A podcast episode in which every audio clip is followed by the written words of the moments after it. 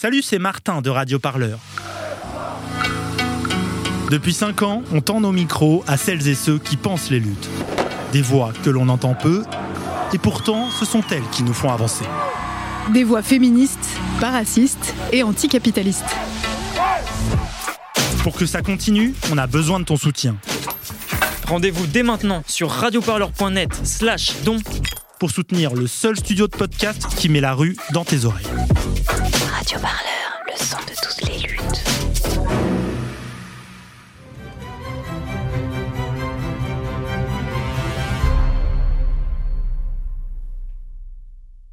« 58% pour Emmanuel Macron, le président de la République sortant, est à nouveau élu pour un second mandat face à la candidate du Rassemblement national, Marine Le Pen, qui fait 42%. Nous sommes dimanche 24 avril et vous regardez la soirée électorale des médias indépendants. Bonsoir à toutes et à tous. Bienvenue, dans cette émission du, second tour de l'élection présidentielle, ensemble avec les médias partenaires, Street Press, Radio Parleur, Le Bondi Blog, Regard et Le Média. Nous allons décrypter ce soir les résultats et discuter de ce qui va en suivre et des enjeux politiques qui en découlent. C'est parti.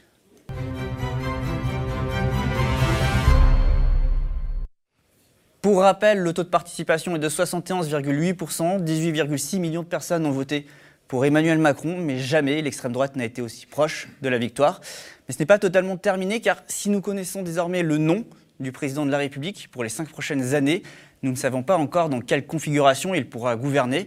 Ce soir, nous allons donc parler des suites de cette élection, des perspectives, et ça commence avec une nouvelle campagne électorale qui débute le 12 juin prochain, c'est le premier tour des législatives, le second tour a lieu le 19 juin, les Français liront les 577 députés qui peupleront l'Assemblée nationale et qui accompagneront ou combattront la politique majoritaire.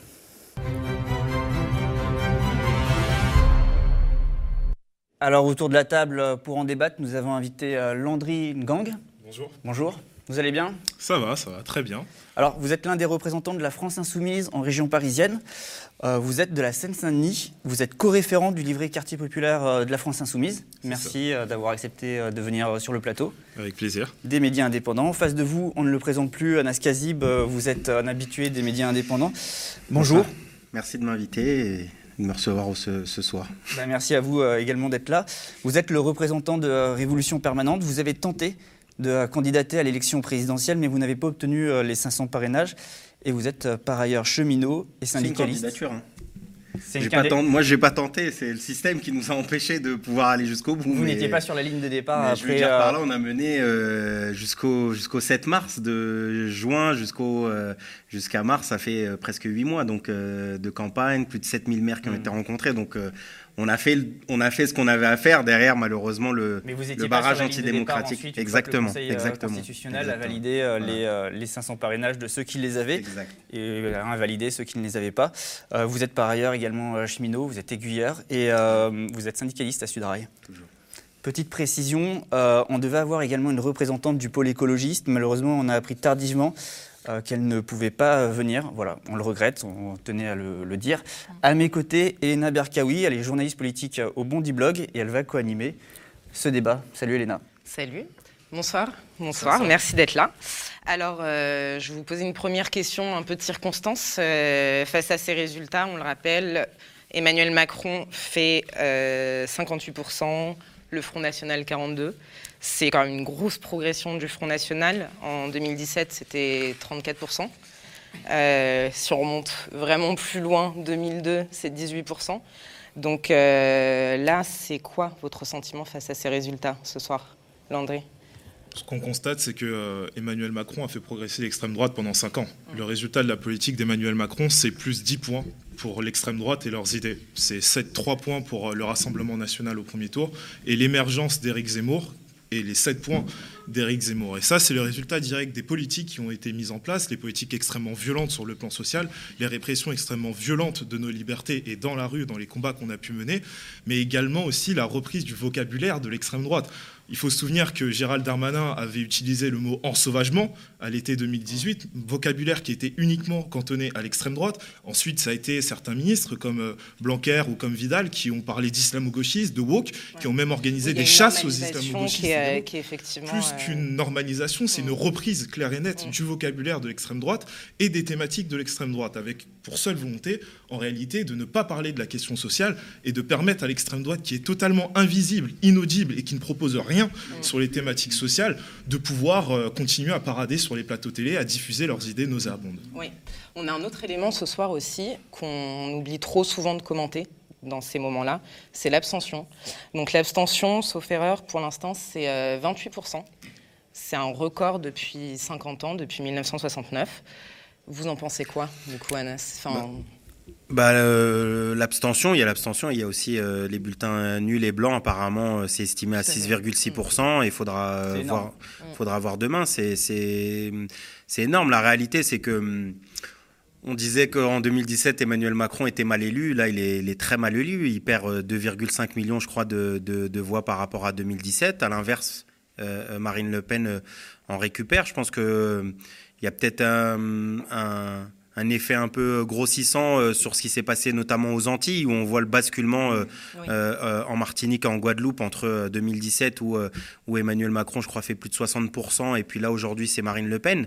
je pense qu'il faut aussi dialoguer avec notre camp social, comme moi je l'appelle, celui qui a, viscéralement dans, dans, dans, dans sa dans son centre l'antimacronisme en fait ce qui a été ces cinq années et qui malheureusement Certains ont trouvé euh, euh, le choix de Marine Le Pen comme une forme de, rejet euh, d'Emmanuel Macron. Et ça, il, faut, il, faut, il faudra dialoguer avec ça. On a essayé, moi personnellement, pendant, pendant les deux semaines entre les, les deux tours j'ai passé énormément de temps à discuter avec des personnes parfois racisées, parfois musulmanes, etc., qui par rejet d'Emmanuel Macron parce qu'ils te disent Anas, c'est pas possible, je ne peux pas.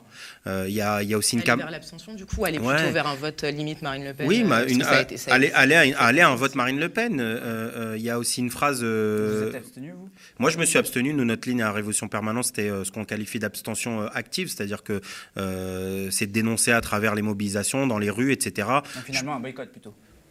Je ne sais pas si c'est un boycott parce qu'on n'a pas boycotté les élections. On considère que l'élection, elle veut dire quelque chose. On l'analyse. On n'est pas dans. on, ne pense pas que c'est euh, quelque chose de folklorique où euh, il y a des gens qui s'intéressent au vote. Non, on, a fait un choix, euh, celui de dire ni peste ni choléra, ni Emmanuel Macron, ni Le Pen. Il y a aussi des mobilisations dans la jeunesse. Votre média, vos médias les ont suivis aussi. Il y a eu des occupations de facultés. Il y a une camarade qui est sociologue, Kautar Archi, qui disait chez, chez vos confrère de Mediapart, elle disait une phrase euh, euh, euh, dont j'ai pas, je vais la paraphraser, mais elle disait c'est difficile à demander à, un gilet jaune qui a, perdu une main de voter Emmanuel Macron avec l'autre. Et je trouve que cette phrase, elle est, elle est, elle est terriblement forte à, à plein d'égards en fait. Et je pense qu'on est arrivé dans une, dans un deuxième tour où il y avait rien de bon en fait. Moi personnellement, le résultat de ce soir, euh, j'attendais rien de bon en fait euh, et de satisfaisant euh, pour, pour, pour mon camp. La seule chose que qu'on va devoir faire aujourd'hui, c'est cette troisième voie qui est pour moi c'est la troisième voie de la lutte de classe qui doit revenir. D'accord, vous comprenez vous aussi ce taux d'abstention Bien sûr. Euh, nous, on a vu une grande participation en Seine-Saint-Denis de la part d'électeurs qu'on n'attendait pas ou qu'on n'avait pas vu dans les gens depuis très longtemps. Une grande partie de la jeunesse qui a cru au nouveau monde qu'on voulait proposer, le nouveau monde avec Jean-Luc Mélenchon et l'Union populaire.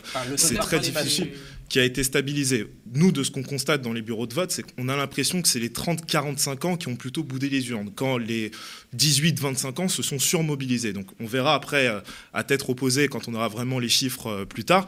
Mais on a eu une, impression qu'il y avait vraiment une plus grande participation de ceux qui étaient les plus éloignés de la politique. une participation en direction de Jean-Luc Mélenchon. La preuve, il fait 49% en Seine-Saint-Denis et plus de 66%, bien sûr, euh, dans, dans ma ville à Saint-Denis. Donc je peux très facilement comprendre que des électeurs qui ont réussi à se remobiliser parce qu'ils croyaient au nouveau monde qu'on proposait, aux 1400 euros pour le SMIC, aux 1063 euros pour les jeunes, à plus une retraite sous le seuil de pauvreté, je peux les comprendre qui n'aient pas envie d'aller voter ou pour la peste ou pour le choléra au second tour et qui, vu que le vote blanc aujourd'hui n'a aucune utilité, décide de dire bah, je vais m'abstenir parce qu'au moins je suis sûr que ce soir on va parler de l'abstention et ce sera plus efficace qu'un vote blanc. Malheureusement, je le regrette. Je pense qu'il fallait aller aux urnes, même pour voter blanc. Il faut rester actif et surtout que la bataille n'est pas terminée. Vous venez de dire que le vote blanc sert à rien. Et... Malheureusement, oui, ça je le dis. Le vote blanc aujourd'hui ne sert à rien. Mais, s'abstenir. Ensuite, vous concluez euh, comme ça pour montrer un choix clair, je suis parti. en gros, le choix du vote blanc aujourd'hui, qu'est-ce qu'il veut dire? Il veut dire j'ai fait ma démarche citoyenne, je suis parti voter, mais je n'ai choisi ni Le Pen ni Macron. L'abstention, en réalité, ne veut pas dire grand-chose. Nous, on peut l'interpréter en disant entre le premier tour et le deuxième tour, il y a plus grand, un plus grand abstention. Donc la différence, ce sont des électeurs qui n'ont pas voulu choisir. Mais en réalité, on ne sait pas combien de personnes n'ont pas pu aller voter, on ne sait pas combien de personnes sont parties en vacances, les mal inscrits, etc., etc. Donc il faut engager cette démarche citoyenne d'aller voter blanc euh, pour ceux qui veulent et pas rester euh, dans l'abstention.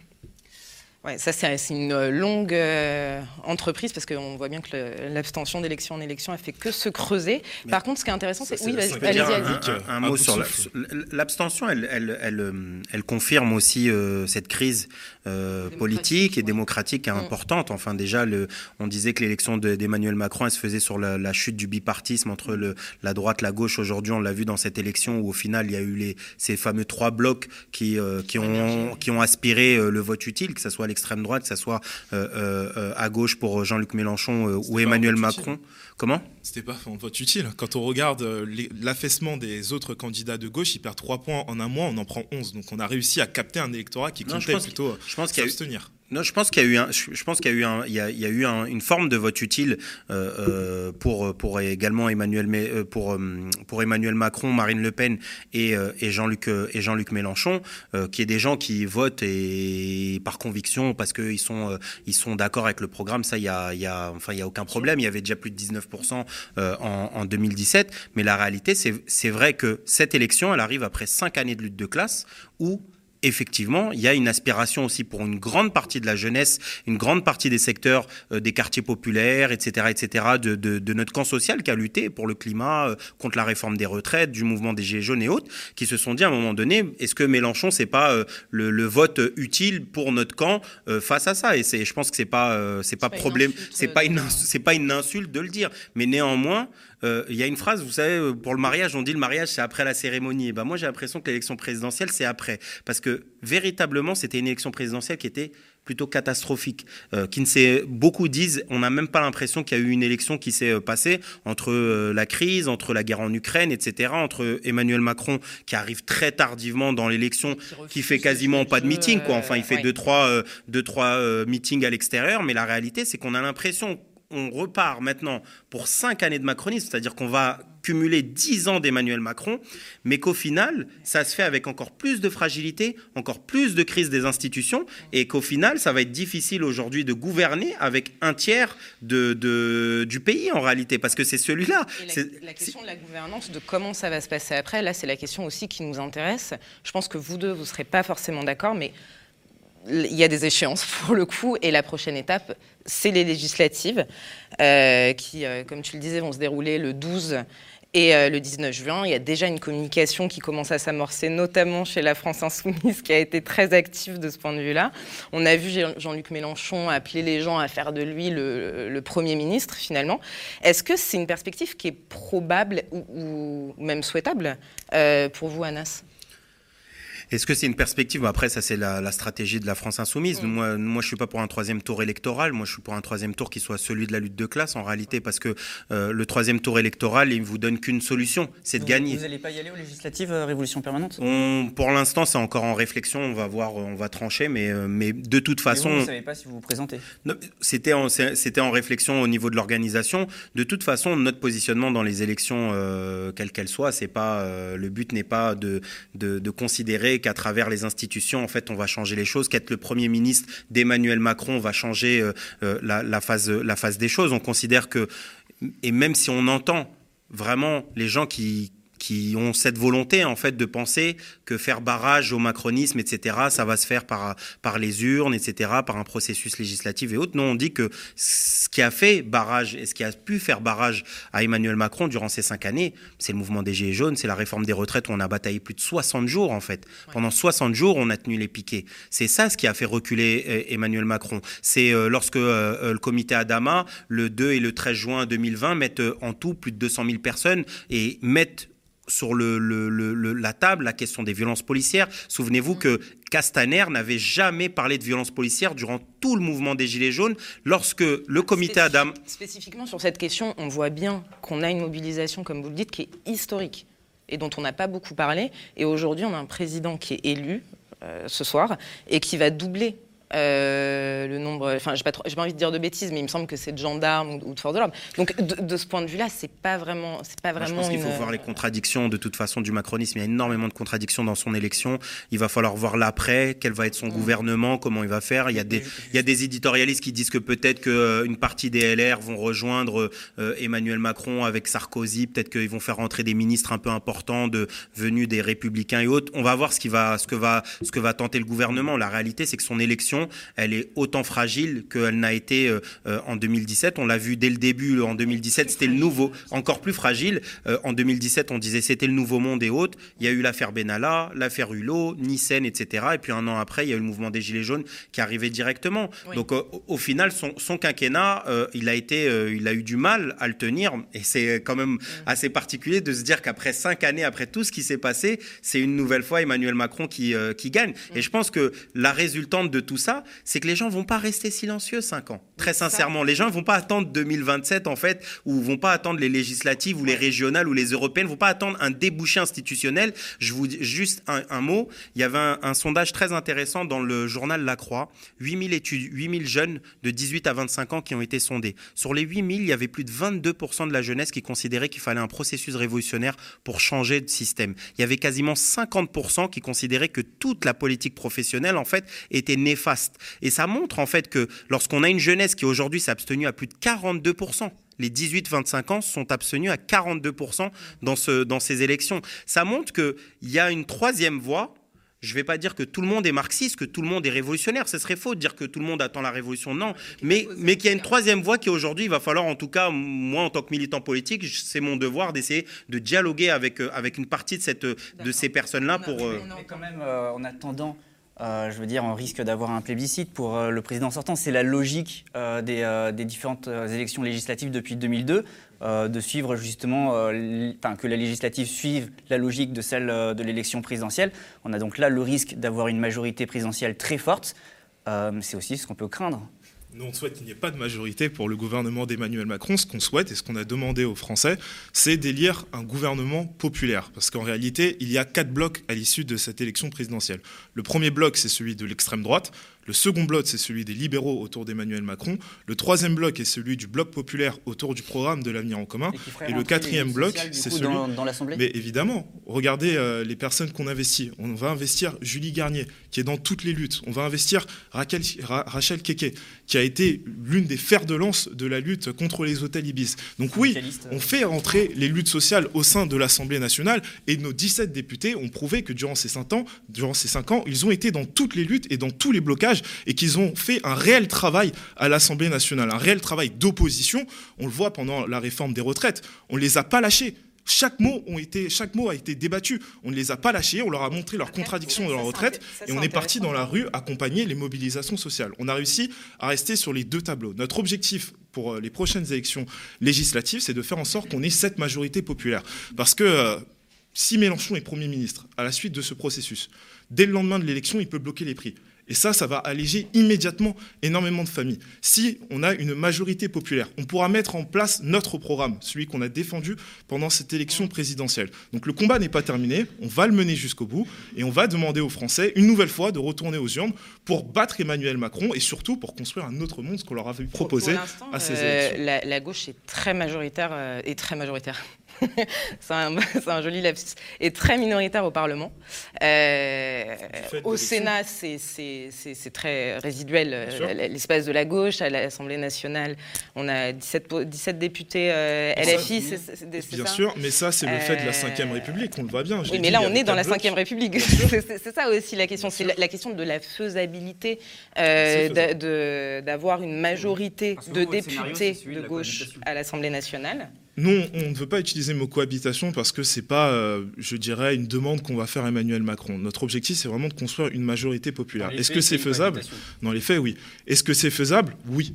Quand on regarde la sortie des élections, on est au second tour dans plus de 400 circonscriptions. On est en tête, et très largement en tête, dans plus de 100 circonscriptions. Et si nos, 5, nos 7, 7 millions d'électeurs retournent aux urnes aux élections législatives, nous avons plus de 289 députés. Donc est-ce que c'est faisable? Oui. Il faudra que notre électorat se redéplace, nous refasse confiance. Il va falloir, qu'on a deux mois de campagne pour ça, remobiliser toutes les personnes pour leur faire dire que ce n'est pas terminé, que la bataille n'est pas finie, qu'on n'a pas de genoux à terre et qu'on peut construire cette majorité populaire et avoir Mélenchon le, le, truc, c'est qu'il y a aussi eu des. Enfin, ça, suppose d'avoir des accords. Des accords programmatiques. Des accords programmatiques. Et ça.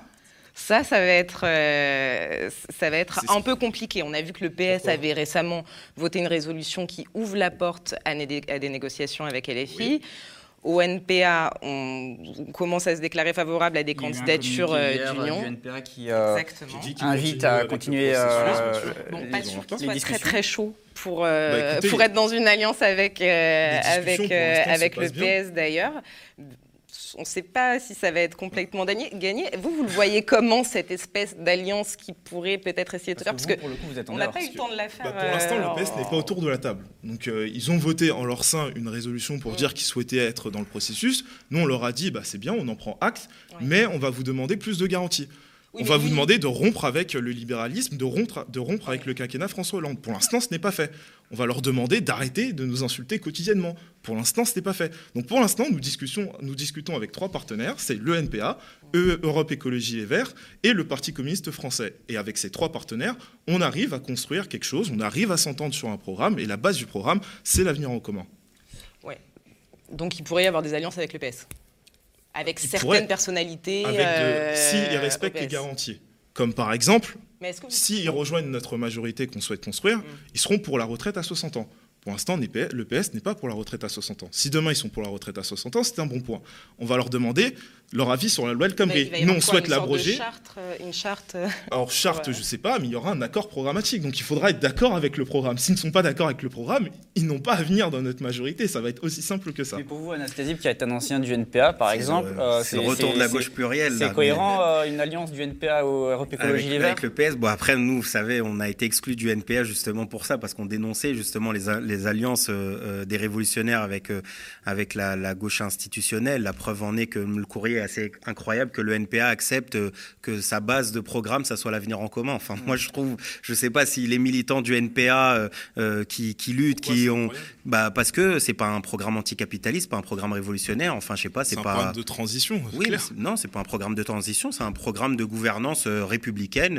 enfin, il n'y a pas de, il a pas de problème là-dedans, quoi. Enfin, la, la, France insoumise est un parti républicain institutionnel. enfin, il y a dans l'avenir en commun, il n'y a pas une seule fois le mot islamophobie, par exemple. Il y a euh, la lutte contre le communautarisme euh, euh, dans, dans, le, tout le livret sur la, la question de la sécurité, renforcer les principes de, de, la laïcité, etc., dans l'espace public et autres. Il y a énormément de choses. C'est-à-dire que c'est pas, ça n'a rien à voir. Enfin, je veux dire que le, les, révolutionnaires vont avoir un programme, je sais pas, de, de régularisation de tous les sans-papiers, d'ouverture des frontières, d'expropriation des richesses, des grandes banques, etc. Enfin, il y a un certain nombre de choses. Maintenant, moi, je suis pas au NPA, ça eux de, de prendre leur, leur responsabilité. Mais je trouve que c'est euh, un pas, euh, un pas sur la droite euh, très très important ce qui est fait. Et en même temps avec le PS, souvent j'entends moi dire plus jamais PS. Enfin, faire une alliance avec ceux qui ont voté la loi séparatisme, ceux qui, euh, qui votent les lois sécurité globale, euh, euh, l'Alliance Bourgogne-Franche-Comté, Europe Écologie Les Verts, Parti Socialiste, qui a voté l'ouverture à la concurrence SNCF dans l'ensemble des lignes. Même Xavier Bertrand n'a même pas fait ça. On a vu déjà ce que sont ces alliances-là avec le Parti Socialiste et Europe Écologie Les Verts. La finalité, c'est c'est encore une fois une, le retour de la gauche plurielle.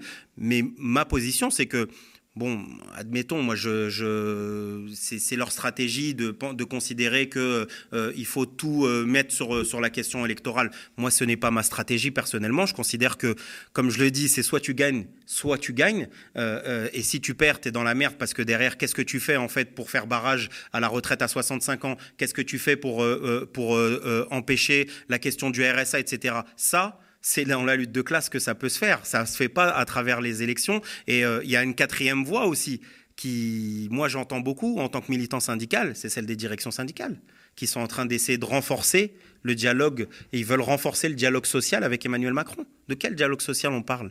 De quelqu'un qui veut faire travailler les gens au RSA De quelqu'un qui veut, qui veut mettre la, la, retraite à 65 ans, qui veut doubler les effectifs de police après toutes les violences qu'on a vues? C'est assez dingue en fait de se dire qu'on a des, des Martinez, des Berger et autres qui, leur euh, seule volonté aujourd'hui, c'est de renforcer en fait le dialogue social avec quelqu'un avec lequel il a détruit le, syndicalisme de terrain avec les ordonnances de loi travail, la mise en place des CSE. C'est quelqu'un qui en a que faire en fait du dialogue social.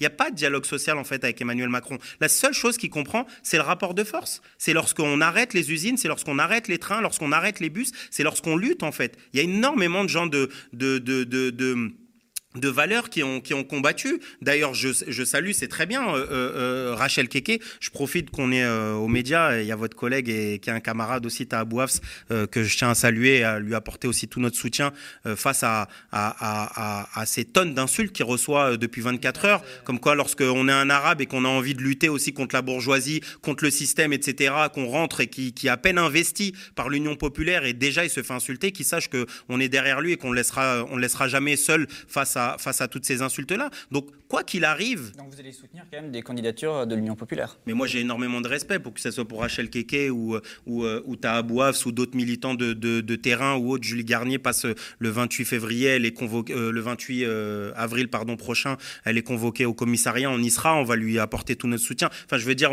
les gens nous connaissent et me connaissent. C'est-à-dire que dans la, dans, dans la lutte, dans le combat, on laisse jamais personne à terre. On laisse jamais personne seul. C'est nous, notre, ce qu'on propose aujourd'hui, c'est de construire euh, non pas une force électoraliste, mais une force de résistance. Parce qu'on va devoir résister, en fait, face à, à Emmanuel Macron. dans les luttes, quand même, entre vous. Ça, c'est évident. On se croise euh, tout le temps dans les manifestations, on, se croise tout le temps dans les projets, luttes. Je veux dire par là, c'est. Il y, a un désaccord programmatique, ça c'est clair. Mais de là pas, à pas dire, que euh, programmatique, stratégique stratégie aussi. et, euh, ne nous résume pas à une force électoraliste. La preuve, c'est qu'on est dans les luttes et qu'on a toujours été et qu'on sera toujours dans les luttes. Notre objectif, c'est faire en sorte qu'on n'ait pas besoin de construire je ne sais combien de manifestations pour avoir la retraite à 60 ans, mais qu'on ait juste besoin de gagner une élection qui sont les élections législatives. Parce que si on est majoritaire à l'Assemblée nationale, pas besoin de manifestation pour avoir le blocage des prix, c'est une signature. la retraite à 60 ans, c'est euh, bah, tu pourras te mobiliser pour nous mettre la pression, mais nous on le fera, on le fera. Oui, mais moi c'est pas, moi qui compte, moi je, moi la je, mobilisation, moi, je rien. Moi, je suis... La mobilisation, elle se fera dans les urnes. Ce sera ça euh, l'expression populaire. Si les gens veulent une retraite à 60 ans, si les gens veulent un SMIC à 1400 euros, s'ils veulent un blocage des prix, si les étudiants veulent un, un revenu de 1063 euros, c'est le troisième tour. Et si on perd le troisième tour, mais on le gagnera, puisque tout est possible pour qu'on le gagne, eh ben on appliquera notre programme. Mais si vous ne le gagnez pas, vous faites quoi? Si, le si on ne gagne pas, on retombe sur 5 ans de résistance. Mais ça, c'est évident. Comment vous allez résister? Bah, À l'Assemblée nationale et sur le terrain, comme on l'a fait. Il y a, combien, il y a combien d'amendements députés sur les 2000 amendements? ça, Combien ont été acceptés Parce qu'en fait, effectivement, une des limites. Il y a zéro euh, amendement de la France Insoumise qui est passé en 5 ans. Sur les 2000 amendements de la réforme des retraites, il y en a combien qui sont passés? Sur la réforme des retraites, il y en a non, mais sur le, sur euh, le ça quinquennat sert à rien en général, de dire aux gens que la réforme des retraites, elle s'est battue. Moi, je... La réforme des retraites, elle s'est battue sur deux tableaux, dans la rue et à l'Assemblée nationale. on les a mis face à leurs contradictions. Bien sûr que c'est. Landry, que vous mettiez les, des, politiciens dans une assemblée face à leurs contradictions, il n'y a pas de problème. La seule chose qui les fait reculer, c'est le rapport de force. C'est ni plus ni moins. Et vous, la preuve en est l'assurance chômage. Est-ce que, est que l'assurance chômage, regarde, je te donne un exemple, Landry. L'assurance chômage, vous avez aussi mené des contradictions. Bien sûr. Elle est passée ou pas l'assurance chômage? Oui, mais l'assurance chômage, nous avons mené des luttes dans la rue ou pas? Il n'y a aucune lutte dans la rue. Et la, Mais la loi travail, par exemple, celle au début de mandat, on a mené des manifestations, des grandes manifestations. on a perdu. Perlées. D'accord. C'est des journées perlées, malheureusement. C'est la preuve que lutter uniquement dans la rue, ça ne suffit pas. Si on arrive à empêcher Emmanuel Macron d'avoir une majorité, et ça, c'est par les élections législatives qui arrivent, il ne pourra pas mettre en œuvre son programme, tout simplement. Et nous, on pourra mettre en place le nôtre. Moi, je doute. Quel, grand changement social on a eu euh, récemment, euh, uniquement grâce euh, aux acquis parlementaires alors j'étais beaucoup trop jeune pour le dire, mais on a eu par exemple sous le gouvernement Jospin les 35 heures. Voilà. C'est un exemple concret. Les 35 heures, ça a permis d'alléger le temps de travail pour, plein de personnes et ça a permis de créer même de l'emploi. Oui, ça, ça, ça, ça, c'est le, le- le gouvernement Jospin. Ça, Ce qu'on voit aussi, et ce qui est, et ce qui est une crise démocratique, c'est- c'est qu'avec la Macronie, on va voir comment ça va se passer, parce qu'effectivement, là, les législatives vont aussi façonner ce que va être le pouvoir d'Emmanuel Macron. Peut- il n'aura peut-être pas euh, la vague de députés qu'il a eue en 2017, euh, mais effectivement, là, c'était c'est assez correct.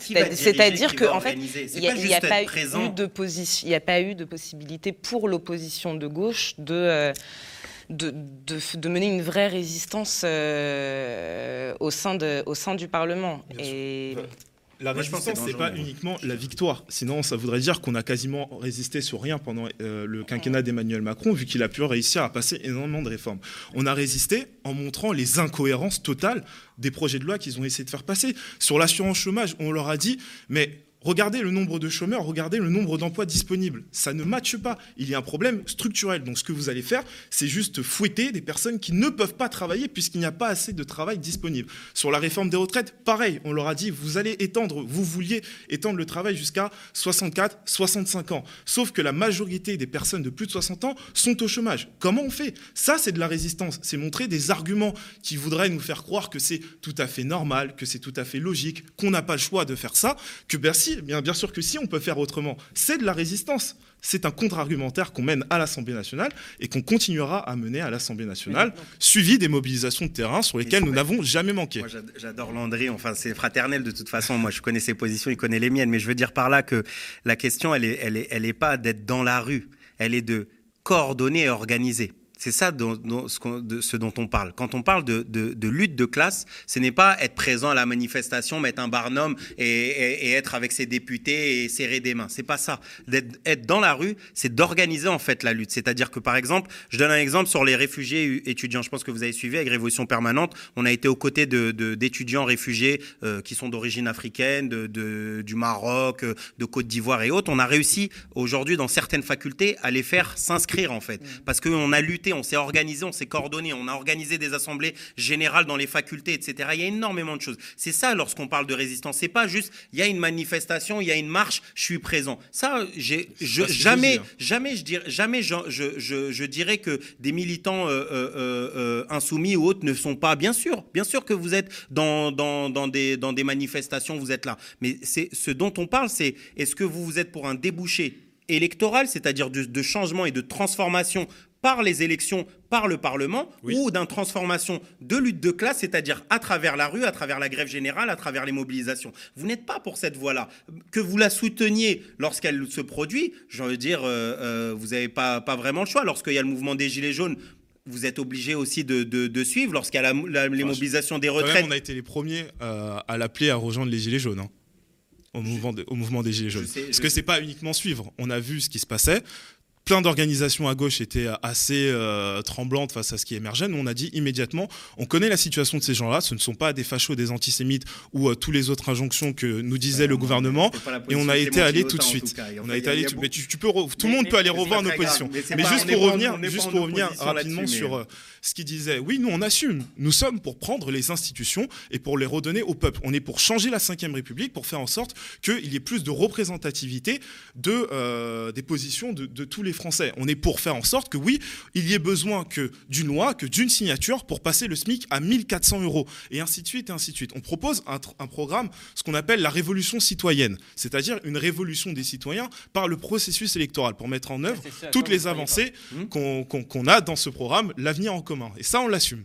Oui, non, mais déjà au moins, au moins, il y a, il y a plus de clarification parce que sinon on a l'impression que vous êtes euh, limite à lutte ouvrière. C'est-à-dire on se dit, Non, vous êtes juste des gens pas. de lutte ouvrière, mais qui, euh, il y a les, là, il y a les On élections assume. législatives. Là, on se dit, On tiens, assume. tant qu'à, non, On assume le conflit euh, entre, on assume le conflit classe, on Mélenchon, assume a, le conflit Mélenchon a fait un- une prise de parole. Il a dit l'action, c'est le 12 et 19 juin. Il n'a pas dit l'action, c'est demain matin, c'est dès maintenant. Il va falloir faire la guerre, il va falloir la misère, faire, faire une guerre sociale à Emmanuel Macron dans la rue. Il a dit non. Élisez-moi Premier ministre. Anastasia- Moi, personnellement, après, je pense.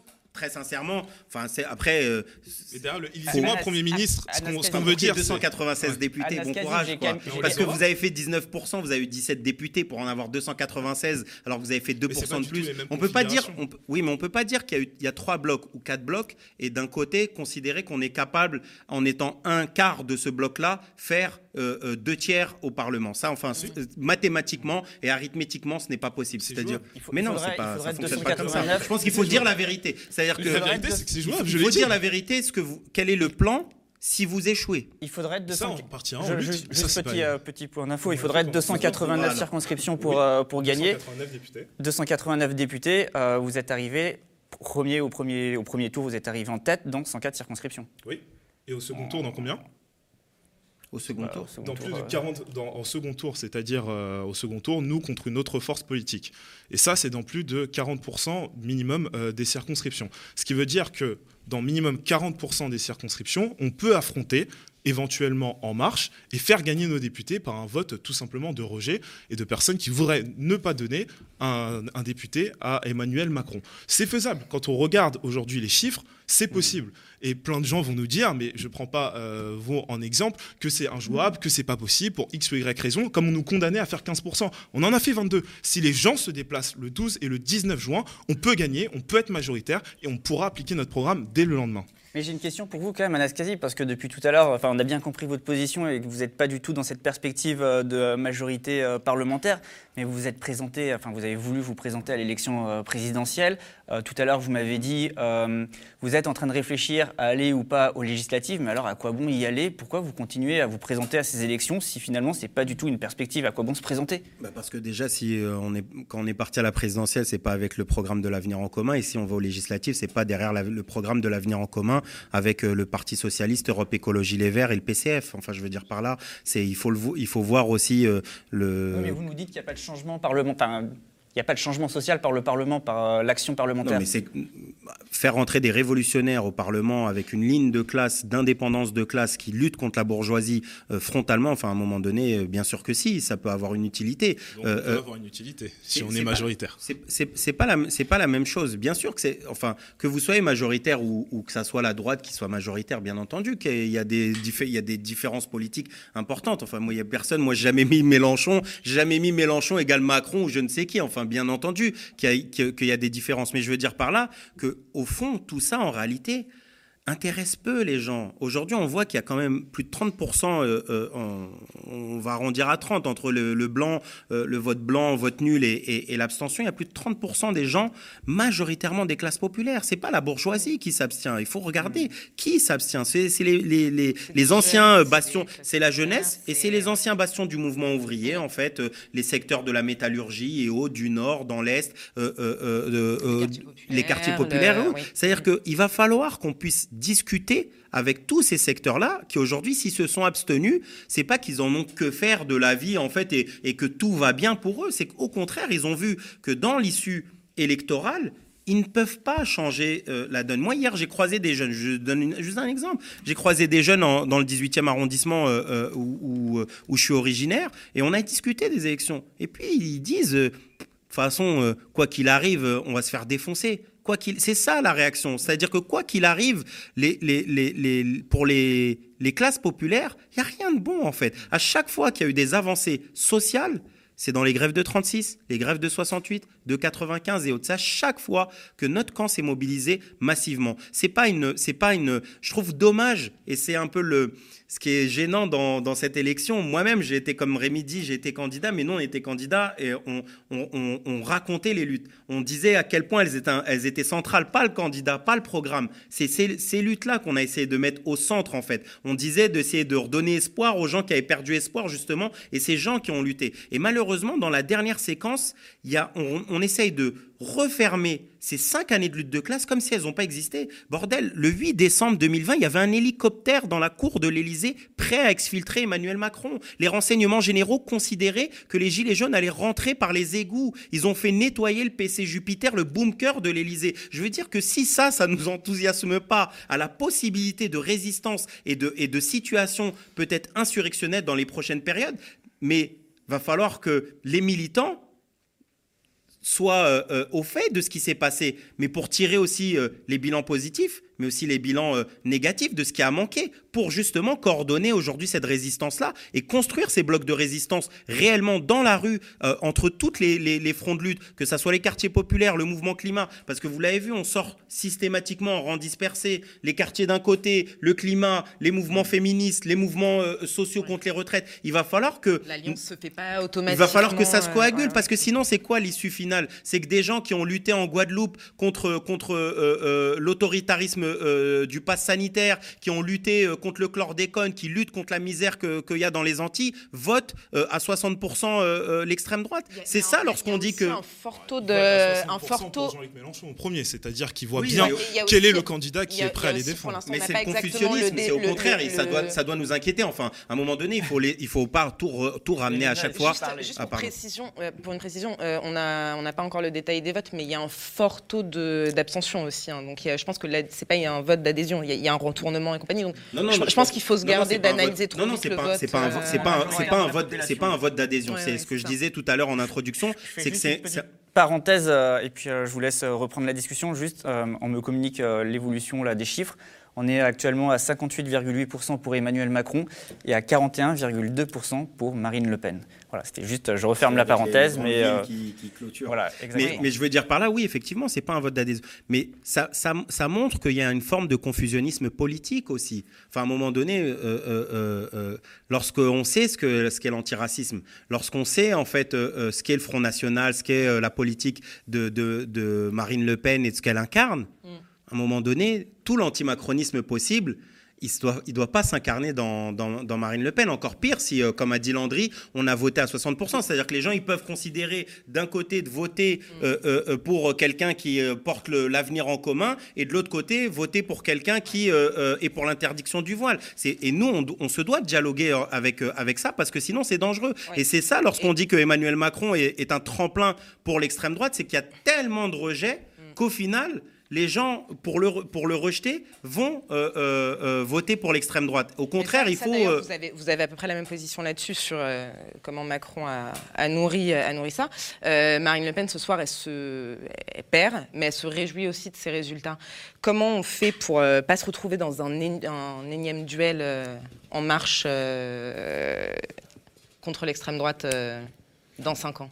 Bah, je trouve déjà c'est le truc le plus inquiétant en réalité de cette élection présidentielle, c'est le score de Marine Le Pen et celui de, de, de Éric Zemmour, avec une tendance toujours euh, de plus en plus à droite et aussi une forme d'hégémonisation aussi euh, euh, du discours politique. Enfin, faut voir ce que ce qu'a été notamment le discours de, de Fabien Roussel, de Anne Hidalgo ou d'autres, où maintenant il n'y a plus de gêne limite à parfois rentrer dans des dans des procès dans dans des idées, des, des, des réformes qui sont qui sont qui sont réactionnaires. Mais la réalité, c'est que c'est vrai que c'est inquiétant de voir ça. Moi, comme je disais, euh, lorsque j'avais vu les images de, du Trocadéro avec, euh, avec Éric Zemmour, ces gens-là vont pas disparaître. Peu importe l'issue finale, peu importe qui, est- devenu président aujourd'hui, peu importe le résultat des, des législatives. Ces gens-là qui sortent, qui viennent devant un monsieur qui est condamné pour haine raciale, haine religieuse, qui parle de grands remplacements, qui parle de, de, de deux sociétés qui ne peuvent pas cohabiter, qui est devant des policiers en armes et qui leur dit que in- in- les gens les- les- ne peuvent plus cohabiter, ça, pa- ça, ça, ne veut- ça ne va pas se faire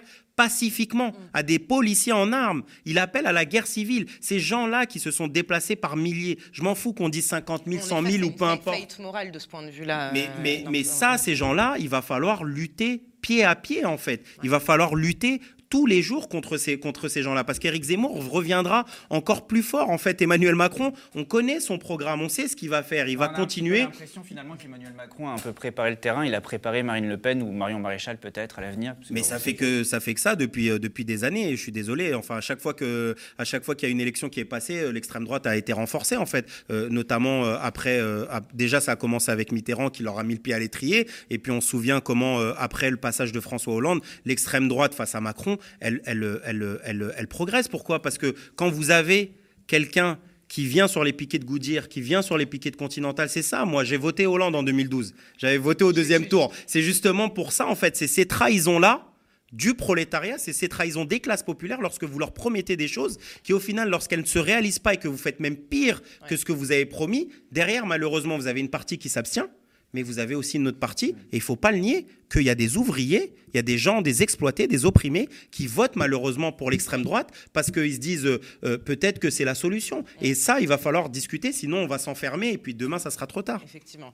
Et vous, Landry, j'imagine que c'est un constat que vous partagez. Je, suis désolée, ça va être euh, peut-être le mot de la fin, c'est ça? Vous semblez d'accord avec euh, ce que dit Oui. Anas Je vous vois hocher de Oui, la tête. je, je partage bien sûr. La trahison d'Hollande a fait énormément de mal à notre camp social et a ramené beaucoup des gens qui pourtant ont besoin de mettre en place des politiques qui iraient vers plus de distribution, vers plus de justice sociale euh, dans, dans les urnes. Donc ça, c'est indéniable. Malheureusement, oui, les trahisons successives ont fait ça. Emmanuel Macron, je l'ai dit au début, a permis l'émergence, enfin la progression des idées de l'extrême droite. Ça, je l'ai démontré en début.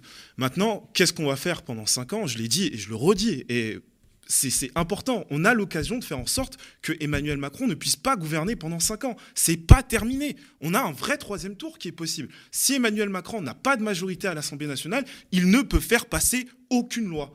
Aucune loi. Si nous, on a une majorité à l'Assemblée nationale, on peut mettre en place la retraite à 60 ans, on peut mettre en place la transition écologique et énergétique, et ainsi de suite, et ainsi de suite. Donc notre objectif là va Ça être clair à faire baisser l'extrême droite? À faire baisser l'extrême droite, ce sera les politiques de redistribution. Si on arrive au pouvoir et qu'on arrive à montrer qu'on a réussi à mettre en place la retraite à 60 ans, à augmenter le SMIC, à augmenter le pouvoir d'achat des gens les plus fragiles, pourquoi est-ce que ces gens-là iraient se retourner vers l'extrême droite qui ne propose absolument rien sur ces sujets-là? Mais cela, vous Les y gens- arriverez que si vous passez Oui, des accords finalement Bien avec euh, les autres. Avec, le les NPR, autres, avec des le TCF, avec Europe. Écologie Les Verts. Des accords programmatiques, c'est-à-dire que ces gens-là seraient d'accord pour appliquer tout ce que je viens de vous proposer. S'ils sont d'accord pour appliquer Qui se ça, rallient en fait à l'avenir en commun. qui se rallient, oui, à à une partie de notre programme, bien sûr. On pourra faire euh, peut-être des, des arrangements sur quelques sujets, mais ce sera absolument pas sur les sujets que je viens de vous citer. C'est pour ça que pour l'instant, le Parti socialiste n'est pas autour de la table. Et je le redis, le Parti socialiste n'est pas autour de la table parce qu'ils ne sont pas d'accord avec notre programme. Mais bon, tout ça pour dire que le combat n'est pas terminé, qu'on va continuer à mener bataille que notre prochain objectif, c'est le troisième tour aux élections législatives le 12 et le 19 juin, et que si on arrive à avoir une majorité populaire, on pourra mettre en place le programme qu'on a défendu pendant ces élections. Et il rentrerait dans le Parlement de l'Union populaire? Qui ça? Bah, Vos partenaires, ceux qui accepteraient un On verra accord. comment euh, évoluera le, le Parlement de l'Union populaire, du coup, avec, euh, avec le- la rentrée de ces différentes formes. Pour l'instant, on a réussi, avec ce Parlement de l'Union populaire, à faire rentrer beaucoup de gens de lutte. Voilà, je, je le disais, on a Rachel Keke qui nous a rejoints, c'est pas rien. On a des militants historiques des mouvements de- de- du quartier populaire qui nous ont rejoints. Le BIM nous ont rejoints. On a, euh, par Donc, exemple... Potentiellement, si vous allez au bout des accords, un Philippe Poutou pourrait être euh, investi euh, par l'Union populaire pour être candidat aux législatives. Et ce serait une très bonne chose, parce que ce serait envoyer un très beau symbole au sein de l'Assemblée nationale, et on pourra être sûr qu'il luttera dans notre camp et qu'il luttera dans l'intérêt des gens, des peuples. Pour du le peuple. mot de la fin, vous le souhaitez? Deux. Un Philippe Poutou, par exemple, à l'Assemblée nationale Euh, Philippe Poutot avec le programme de l'avenir en commun, j'attends de voir ça, mais ça va être, euh, ça va être drôle. Mais enfin bon, c'est pas, c'est pas la ligne. Moi, j'étais au NPA et on a lutté contre ça justement parce qu'on considère que euh, l'ADN des, des, des révolutionnaires, c'est euh, la rupture justement avec, euh, avec euh, les politiques de conciliation de classe, etc. C'est une, une lutte frontale contre le système capitaliste. On n'a rien à faire en fait dans une assemblée si c'est pour porter un, un- un- un programme qui en fait vise à, euh, à gérer les institutions telles qu'elles sont. Enfin, en tout cas, moi, c'est pour ça que je me suis engagé en politique, c'est pour lutter contre tout ça. Mais je voulais juste dire un, mot, enfin, parce que j'ai l'impression qu'il y a un peu de défaitisme aussi. Moi, personnellement, je suis pas fataliste, c'est-à-dire que c'est Vraiment ça va, il n'y a pas de publicité, on n'est pas, à B- on n'est pas à BFM. Normalement, on peut finir même à minuit. Mais, mais je on, a, on a un plateau derrière ah, d'accord, ok. Mais je veux dire par là que c'est c'est pas tout ou rien. C'est pas les, les s'il n'y a pas les élections euh, derrière ces cinq années. C'est cinq années quoi qu'il arrive d'Emmanuel Macron et il va falloir lutter dès aujourd'hui en fait. Euh, Il n'y a pas le 12-19 juin, c'est dès aujourd'hui en fait qu'il faut lutter dans la rue, qu'il faut s'organiser. Il faut savoir, euh, euh, nous par exemple chez Sudrail, il y a une motion qui sortira bientôt, c'est-à-dire que notamment si Emmanuel Macron pose sur la table comme il l'a annoncé la question de la réforme des retraites on, prendra nos responsabilités et on appellera à la grève les cheminotes et les cheminots et même plus largement. Ça, c'est ça, c'est fondamental. C'est ça ce qui fait reculer. C'est lorsque il y a, y a des grilles qui sont fermées devant les bouches de métro, devant les gares. C'est que lorsque le pays est à l'arrêt, c'est ce que comprennent euh, les bourgeois, les Bernard Arnault, les Jeff Bezos et compagnie. C'est lorsqu'ils savent qu'il y a des militantes et des militants qui charbonnent sur le terrain quotidiennement pour lutter pour l'augmentation des salaires, pour leurs conditions de travail et autres. C'est comme ça en fait qu'on va réussir à le faire reculer et on n'a aucun doute, c'est que ces cinq années avec Emmanuel Macron, ça ne vont pas être de tout repos. Il va falloir s'organiser, se coordonner, et puis ça va passer dès maintenant. Cinq ans, le président Emmanuel Macron, mais on n'est pas obligé d'avoir pendant 5 ans les politiques d'Emmanuel Macron. Non, mais je le dis, on n'est pas obligé de subir pendant 5 ans les politiques d'Emmanuel Macron. S'il n'a pas la majorité, il ne peut pas mettre en place ces politiques. Mais si vous n'avez pas la majorité, vous allez le subir alors du coup. Mais on le subira tout comme vous, et on résistera avec mais vous. Non, j'ai pas nous non plus, bah, on résistons dès maintenant. C'est pour ça que bah, pourquoi on résiste pas dès ce maintenant troisième tour, mais on a toujours résisté. Bah, c'est pour ça qu'on propose ce troisième tour. Mais surtout sur le programme L'avenir en parce que de la manière dont tu en parles, même si je sais que c'est pas dans ce sens-là, on dirait que c'est un programme euh, qui, qui, ne servira à rien. Mais c'est un beau programme d'harmonie entre les êtres humains et la nature et qui permettrait d'adoucir la, la, vie de plein de gens. Quand on parle du SMIC à 1400 euros, voilà, toutes les personnes qui sont SMIC et qui sont majoritairement des femmes, ils trouveraient à gagner. Quand on parle, par exemple, de remettre dans le giron national euh, le secteur de l'énergie, le secteur du rail, le secteur du lot, c'est-à-dire permettre aux gens de faire des économies sur toutes ces factures-là. Donc notre programme permettra aux gens de mieux vivre et de, de pouvoir profiter un peu de la vie. C'est pour ça qu'on demande et qu'on qu euh, défend la réduction du temps de travail, remettre les 35 heures, ouvrir le débat sur les 32, la retraite à 60 ans. C'est pour faire en sorte que les gens voilà, respirent, profitent de la vie et qu'on redistribue les richesses de ce pays qui est extrêmement riche. Alors je le rappelle, euh, du coup Emmanuel Macron était à 58%. Donc, euh, 58-8, donc une victoire pour le président sortant. Merci à vous deux euh, pour d'avoir participé à ce débat. Merci à vous également de nous avoir suivis. On va passer à un autre plateau avec d'autres invités. Alors ne nous quittez pas. Mais d'abord, on retrouve tout de suite euh, nos collègues Mathieu Mollard de Street Press et Lynn Cass de Radio Parleur avec leurs invités, des acteurs du mouvement social qui vont débattre des luttes à organiser et peut-être aussi du front à mettre en place pour faire reculer la droite et les idées fascistes. Tout de suite, regardez cette petite chronique signée Irine Magil revient sur certains marqueurs de cette campagne présidentielle. Allez, à tout de suite. La campagne présidentielle touche à sa fin. Je vous propose donc de faire un petit bilan de ce moment politique qui aura été assez particulier. Particulier par sa médiocrité d'abord. On se souvient d'Éric Zemmour, même pas encore candidat officiellement, et pourtant omniprésent dans les médias et notamment sur sa chaîne CNews, le laissant pérorer son discours raciste sur la remigration ou encore sur le grand emplacement. Les sondages s'amusaient même à le mettre au second tour. La France, le destin de la France, le sort de la France, l'avenir de la France, le sujet, euh, c'est effectivement ce fameux grand remplacement, c'est-à-dire qu'il y a un peuple qui remplace un autre dans d'innombrables euh, endroits. L'autre moment fort, préoccupant du moins pour la démocratie, aura été le refus d'Emmanuel Macron de participer au débat avec les autres candidats et de soumettre son bilan à l'examen critique.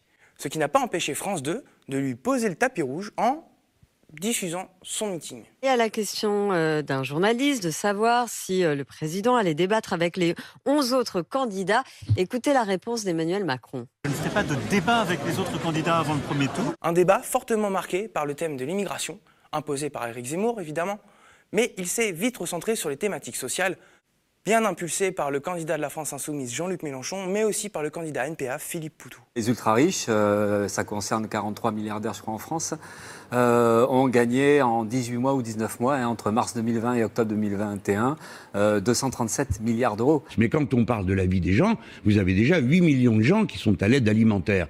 Bon, 12 millions qui se chauffent plus. Alors quand même, il faut qu'on prenne conscience de la gravité de la situation. De ce scrutin ressort différents constats. Le premier, c'est que les partis historiques de gouvernement, le PS et les Républicains, sont plus bas que jamais. Mélenchon n'a jamais été aussi près d'accéder au second tour et Marine Le Pen y est quant à elle parvenue en faisant à peine campagne, profitant du buzz Zemmour pour terminer son entreprise de dédiabolisation. Et elle a également été bien aidée par les médias qui sont allés jusqu'à se demander si elle était bien d'extrême droite pendant l'entre-deux tours. La question que beaucoup se posent peut-être, Marine Le Pen est-elle d'extrême droite? Le vrai visage de l'extrême droite revient. Voilà ce que disait encore il y a 48 heures Emmanuel Macron à propos de, de Marine Le Pen. C'est un des angles d'attaque choisis par le président sortant. Place aux législatives, désormais. Un scrutin qui sera peut-être le plus incertain depuis que le calendrier électoral a été modifié par Lionel Jospin en 2000. Bonsoir, bienvenue sur ce second plateau de cette soirée électorale organisée par les médias indépendants. On est sur le plateau du média, on est avec Street Press, Radio Parleur, Regard. Euh, dans cette seconde partie, on va parler des luttes parce que vous le savez, Emmanuel Macron vient d'être réélu avec un score de 58,2%. Ça veut dire qu'on est reparti pour 5 ans d'Emmanuel Macron. Ça va pas être facile, pas agréable tous les jours. On va essayer de réfléchir tous ensemble sur comment on peut essayer de lutter contre certaines réformes libérales, antisociales qu'il nous promet. Euh, je suis avec Éline de Radio Parleur. Bonsoir. Bonsoir. Et nous avons autour de cette table Chloé Gerbier. Vous êtes euh, juriste, cofondatrice de Terre de Lutte, une association qui a pour but euh, d'aider les luttes locales, principalement contre les projets de bétonisation des terres, à s'organiser et à communiquer. Bonsoir. Bonsoir. À côté, nous avons Colin Champion, euh, président et cofondateur du syndicat lycéen La Voix lycéenne, qui a pris la suite euh, du syndicat euh, Union nationale lycéenne. Bonsoir. Bonsoir. Et en face, nous avons Céline Verzelletti, anciennement secrétaire générale de la CGT pénitentiaire, et vous êtes maintenant secrétaire confédéral de la CGT. Bonsoir. Emmanuel Macron a gagné, mais Marine Le Pen a fait un, un score très élevé. L'extrême droite n'a jamais été aussi haute dans les rues, dans les urnes, et le débat n'a jamais été aussi droitisé. Euh, Aujourd'hui, on s'assume un peu partout d'extrême droite. Notre première question, elle est, elle est l'intention de Colin. Est-ce qu'aujourd'hui, dans les lycées, on assume de dire qu'on soutient, qu'on apprécie Marine Le Pen, ou c'est encore un, sujet tabou? Alors moi je sais pas, on n'avait pas eu beaucoup de temps euh, dans cette campagne présidentielle qui a quand même été euh, beaucoup volée à la jeunesse euh, pour analyser ça. Par contre, ce qu'on a pu constater, c'est que pendant ces cinq ans, la jeunesse, elle s'est pas du tout résignée et que là où elle a été présente, là où elle a répondu aux attaques, aux politiques, aux mesures euh, du gouvernement, euh, bah, c'était dans la rue, c'était à travers euh, les luttes qu'on a menées contre la réforme du bac, du lycée, contre euh, toutes les, mesures et les discours euh, euh, sécuritaires, discriminants euh, à l'égard euh, des musulmans notamment qui ont été beaucoup visés, Euh, et puis aussi euh, en fait tout ce qui a été mené pendant ce quinquennat. Et je pense que la jeunesse, à la fois sur euh, euh, les luttes pour le climat, à la fois sur les luttes féministes, euh, pour les euh, contre les discriminations LGBT, elle a été présente et c'est ça qui est, euh, qui est important. Alors après, euh, oui, il y a une banalisation des discours d'extrême droite. Euh, on voit que dans les lycées, des organisations euh, très minoritaires euh, bah, ont plus beaucoup de honte à se montrer. Euh, L'UNI, euh, la nouvelle euh, organisation filiale de, de Zemmour, Génération Z, qui aussi se montre avec des, lycéens qui sont embrigadés là-dedans et qui sont, qui sont clairement, il faut dire les mots, je pense, des, petits bourgeois qui, qui ont trouvé un poste et qui sont bien contents d'être adoubés par celui qui a été porté sur les médias, euh, les médias de l'extrême droite, Et CNews. dans les euh, lycées, vous faites quoi pour faire face à ça? Vous, vous avez, j'imagine, que vous y réfléchissez, vous vous posez des questions pour lutter contre ça. C'est quoi la réponse que vous essayez d'apporter? Bah nous, évidemment, il y a le résultat de cette élection présidentielle. Il va nous amener à, à revoir certaines choses, mais euh, déjà, ce qu'on constate, c'est qu'on a été là. Euh, avec la création de la voie lycéenne, on a voulu relancer aussi euh, notre méthode, la changer, la façon dont on était présent pour les, pour les lycéens à travers euh, bah, déjà l'activité syndicale au quotidien, c'est-à-dire euh, euh, défendre, informer, euh, s'organiser pour bah, s'entraider entre nous. Ça, c'est quelque chose qu'on est en train de relancer. Dans près de 30 départements, on a des nouvelles fédérations qui se, créent. Et puis, à côté de ça, bah, voilà, c'est des permanences qui s'ouvrent, des salles qui sont ouvertes. Et notamment en période de Parcoursup, on sait que la sélection, ça, touche tout le monde, c'est très compliqué. On, s'aide entre nous et c'est ce qui compte. Et comment sont reçus Vous parliez de, l'UNI notamment qui bon, gagne un peu de terrain dans le milieu universitaire. Euh, comment est-ce que ces, euh, ces organisations d'extrême droite sont reçues euh, par les lycéens d'une part quand, quand elles essayent de se montrer et par les organisations syndicales lycéennes d'autre part? Bah, je pense que là où on est en capacité, on a un rapport de force. évidemment, il y a des endroits où, euh, ils ont pris euh, le dessus, mais ça reste encore une fois très minoritaire. Euh, quand on les voit arriver, bah, on les dégage tout simplement. Je pense je pense qu'il n'y a pas d'autre chose à faire. On peut pas les laisser entrer dans nos lycées. On peut pas les laisser véhiculer ce genre de, de discours qui attaquent euh, en fait toutes les toutes les minorités, euh, les personnes qui subissent déjà euh, ces politiques. Et donc, on va continuer à pas accepter que ces personnes-là viennent tracter devant les lycées, viennent bah, en fait casser aussi tous les mouvements qu'on peut mener, parce que c'est ça l'objectif du fascisme. Je pense qu'il faut le rappeler, parce qu'on l'oublie. C'est annihiler toute forme d'organisation d'un milieu et des, des travailleurs, des étudiants, des lycéens entre eux. Et nous, je pense que c'est aussi sur quoi il faut qu'on axe notre lutte, c'est se regrouper, se rassembler pour être plus fort, renforcer nos organisations et euh, voilà être en, mesure de tenir un rapport de force à la fois face au fascisme qui monte et à la fois face à Emmanuel Macron euh, pendant ces cinq ans. Cette question de la percée de la montée de l'extrême droite, elle, est vraie dans, presque toutes les couches de la société, dans tous les milieux. Et euh, j'imagine que vous le constatez en tant que Céline Verzelletti, en tant que représentante syndicale. Il y a une étude qui est sortie, je pense que vous l'avez lue, qui évaluait le- le- les votes en fonction de la proximité avec les différents syndicats. Alors, ça m'intéresse pas d'essayer de, voir euh, quel syndicat est le plus poreux par rapport à un autre. Par contre, ce que j'en retiens, c'est que globalement, à 1, ou 2, à 1 ou 2 près, quel que soit le syndicat duquel on se revendique, ou en tout cas dont, on se dit proche, il y a à peu près un petit tiers de, des sympathisants qui ont pu voter Marine Le Pen. Il y a quelques années ou quelques décennies, être syndiqué, c'était quand même quelque chose qui j'ai l'impression, protégeait de ça. Qu'est-ce qui s'est passé? Qu'est-ce qui a changé? Et comment, comment on réagit face à ça? Alors c'est vrai que nous, on a pu le constater, il y a en effet euh, les, sondages, les estimations, mais euh, dans la réalité, euh, ça fait plusieurs années, nous, justement, nous constatons cette montée des idées d'extrême droite, même auprès des, des, travailleurs et même ceux qui sont proches justement des organisations syndicales ou, voire même des syndiqués. Donc, alors après, il y, a plusieurs explications, c'est enfin, c'est pas simple. Nous, ce qu'on a fait, en tout cas au niveau de la CGT, c'est qu'on a essayé de mettre en place, d'ailleurs, des, des rencontres, des journées d'études pour justement euh, décrypter euh, ce qui était réellement euh, l'extrême droite, euh, décrypter les différents programmes et, pour montrer que finalement, euh, parce qu'en tout cas, nous, euh, ce qui nous revenait, c'était euh, c'était le fait que pour certains, ça pouvait être une perspective socialement, hein, le, le, vote extrême droite. Et, et nous, c'était justement de, de, démontrer que, que non, il s'agissait ouais. bien d'une imposture sociale et que la désespérance dans laquelle ils pouvaient être, parce que ça, cette désespérance et cette situation de plus en plus précaire de, de la plupart des travailleurs, elle compte forcément dans, dans certains choix. Et, et c'est vrai que comme vous l'avez dit, à un moment donné, euh, on pouvait se dire que l'organisation syndicale pouvait être un rempart vis-à-vis -vis de, de, de, euh, ces choix.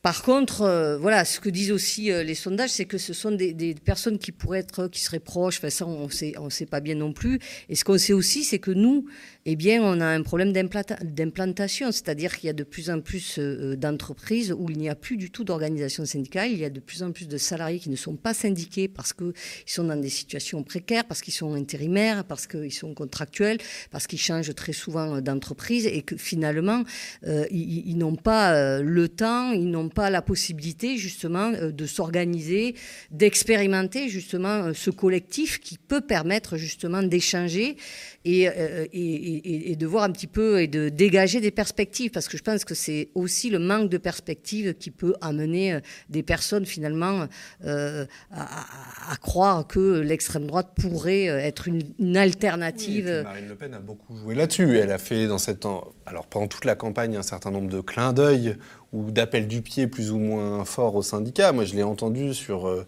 je crois que c'est au micro de, France Inter, en disant qu'il fallait renforcer les syndicats. Pour ceux qui ont un peu de mémoire politique, entendre Marine Le Pen dire qu'il faut renforcer les syndicats, c'est assez, assez étonnant, parce que son parti a toujours été un parti euh, qui s'opposait aux syndicats et qui, qui même fournissait des, bras des fois pour casser des blocages il y a, quelques décennies. La réponse, c'est quoi? C'est plus de formation? C'est proposer un autre horizon? Comment vous voyez les choses? De, la formation, ça c'est sûr, ça c'est très clair. Euh, une transmission aussi qui s'est perdue parce que, comme je le disais, malheureusement, on, est euh, de moins en moins implanté. Mais euh, après, je pense qu'il faut qu'on arrive aussi à nous organiser bien plus efficacement que ce qu'on fait jusqu'à présent. Et je pense que dégager des perspectives et par justement des luttes victorieuses, euh, par euh, des, euh, des collectifs qui, qui pourraient être de plus en plus importants. Et je pense que c'est vraiment important. Et là, on essaye d'y travailler. Enfin, on y travaille de toute manière, ça c'est clair. Mais je pense qu'il faut que vraiment on, on, on, casse cette désespérance et aussi qu'on arrive à gagner du, du progrès social. Et Quoi qu'il en soit, là, il y a des élections, voilà, enfin, c'est la démocratie, mais euh, de toute manière, les choses, elles se gagneront euh, très clairement là, dans la rue, dans les mobilisations et dans les entreprises aussi, parce que lorsqu'on parle de répartition des richesses, et c'est vrai qu'on n'en a pas trop entendu parler, et on, voit bien que Marine Le Pen ou Emmanuel Macron sont quand même de la même classe, euh, même si bien évidemment, je ne dis pas que c'est la même chose, mais quoi qu'il en soit, nous, je pense qu'il faut qu'on on s'attache à s'unir avec les différentes organisations, d'ailleurs, hein, et pas que syndicales, il y a des organisations associatives aussi, sur euh, des questions qu'on a dit, qui sont primordiales, à savoir, bien évidemment, tout ce qui est social, les revalorisations salariales, l'emploi, les services publics, mais aussi l'environnement, le féminisme, l'antiracisme, contre les discriminations. Et tous ces sujets-là, je pense qu'on doit les porter avec donc toutes les organisations qui, souhaitent les porter et, de manière très offensive, c'est-à-dire, comme je le disais... Justement, on voulait aborder les nouvelles formes de lutte, Éline notamment dans les luttes écolo, euh, on voit tout un tas euh, de, modalités d'action différentes. On a des marches d'un côté qui euh, rassemblent pas mal de gens dans les rues. D'un autre côté, on a d'autres formes plus de désobéissance civile, d'occupation diverses et variées. toutes ces différentes modes d'action cohabitent. Comment est-ce qu'on fait, Chloé Gerbier, pour un peu gérer toutes ces différentes manières de faire? Comment ça s'organise? Bon, alors déjà, je pense que ça s'organise en réaction, beaucoup, aux cinq années qu'on vient de passer. Euh, on parlait euh, évidemment de comment un peu faire barrage, comment préparer aussi, euh, éviter de préparer une remontée de l'extrême droite. En fait, il y a aussi ça, c'est comment on arrive à parler aux gens. Et ce qu'on a bien vu, c'est que tout le gouvernement a passé cinq ans à détruire toute idée d'écologie. Et évidemment, en fait, ça ne parle pas. Euh, on promet une convention citoyenne pour le climat, on promet une loi climat. En fait, ça n'a aucun effet sur la vie des gens et aussi, de manière générale, sur les lois et sur les textes législatifs. Et donc, euh, cette stratégie-là, elle a été évidemment remise en cause. C'est des choses aussi que nous, on a pu observer. Euh, moi-même, j'ai passé des centaines d'heures à écrire des amendements pour la loi climat. au vu du résultat, je ne peux pas continuer à faire comme si de rien n'était. Et donc, en fait, on se rend très vite compte que, en effet, euh, marcher euh, pour le climat, ça a du sens dans le sens où c'est accessible, mais en même temps, euh, on n'arrivera pas en fait à parler de qualité de l'air sans s'opposer à des projets très concrets comme typiquement bah, l'échangeur sur lequel le collectif euh, Plus Jamais Ça euh, s'est aussi mobilisé aux côtés de la CGT. Donc on a en fait aussi besoin d'aller parler d'écologie sur le terrain. Et c'était assez rigolo, en réaction aux résultats de ce second tour, Barbara Pompili a dit qu'on allait, qu'ils allaient aller traduire les engagements écologiques sur le terrain. En fait, on les attend. Et on voit très bien qu'ils n'ont pas été traduits, déjà parce qu'il n'y a pas d'engagement peu d'engagement. Mais en plus de ça, on a 400 collectifs aujourd'hui en France qui luttent pour tenter en fait d'obtenir des victoires sur le terrain et on les obtient. Et c'est ça qui est intéressant. Vous parliez de victoire et je pense qu'en effet c'est là aussi où on tire en fait euh, cette résistance. C'est en montrant nos victoires, en les fêtant. Et euh, dans les deux dernières années, on est déjà à une quarantaine de victoires contre des entrepôts, contre des extensions d'aéroports, contre des surf parks, etc. Et en fait, ces collectifs-là sur le terrain qui sont composés, et ça c'est hyper intéressant aussi de manière, euh, sociologiquement composés. On l'a montré dans une étude qui s'appelle Les David s'organisent contre Goliath. Ils sont très différents euh, de ce qu'on a pu appeler le mouvement climat. Et c'est euh, une sociologie euh, vraiment hyper diverse, avec des personnes de toute classe sociale et aussi de tout âge, ce, qui, change un petit peu. Et ça permet réellement, avec cette coalition, d'aller chercher ces victoires-là sur le terrain. Céline de vous qui êtes à la CGT, qui est, qui est quand même une, un monument de la lutte sociale. Euh, ça vous inspire ces nouvelles formes de mobilisation, les mobilisations écologistes qui prennent des formes nouvelles, qui vont sur le terrain au niveau très local et qui essayent, de, qui essayent en tout cas d'inventer une autre grammaire de la lutte? Est-ce que c'est des choses que vous regardez pour essayer peut-être de vous en inspirer?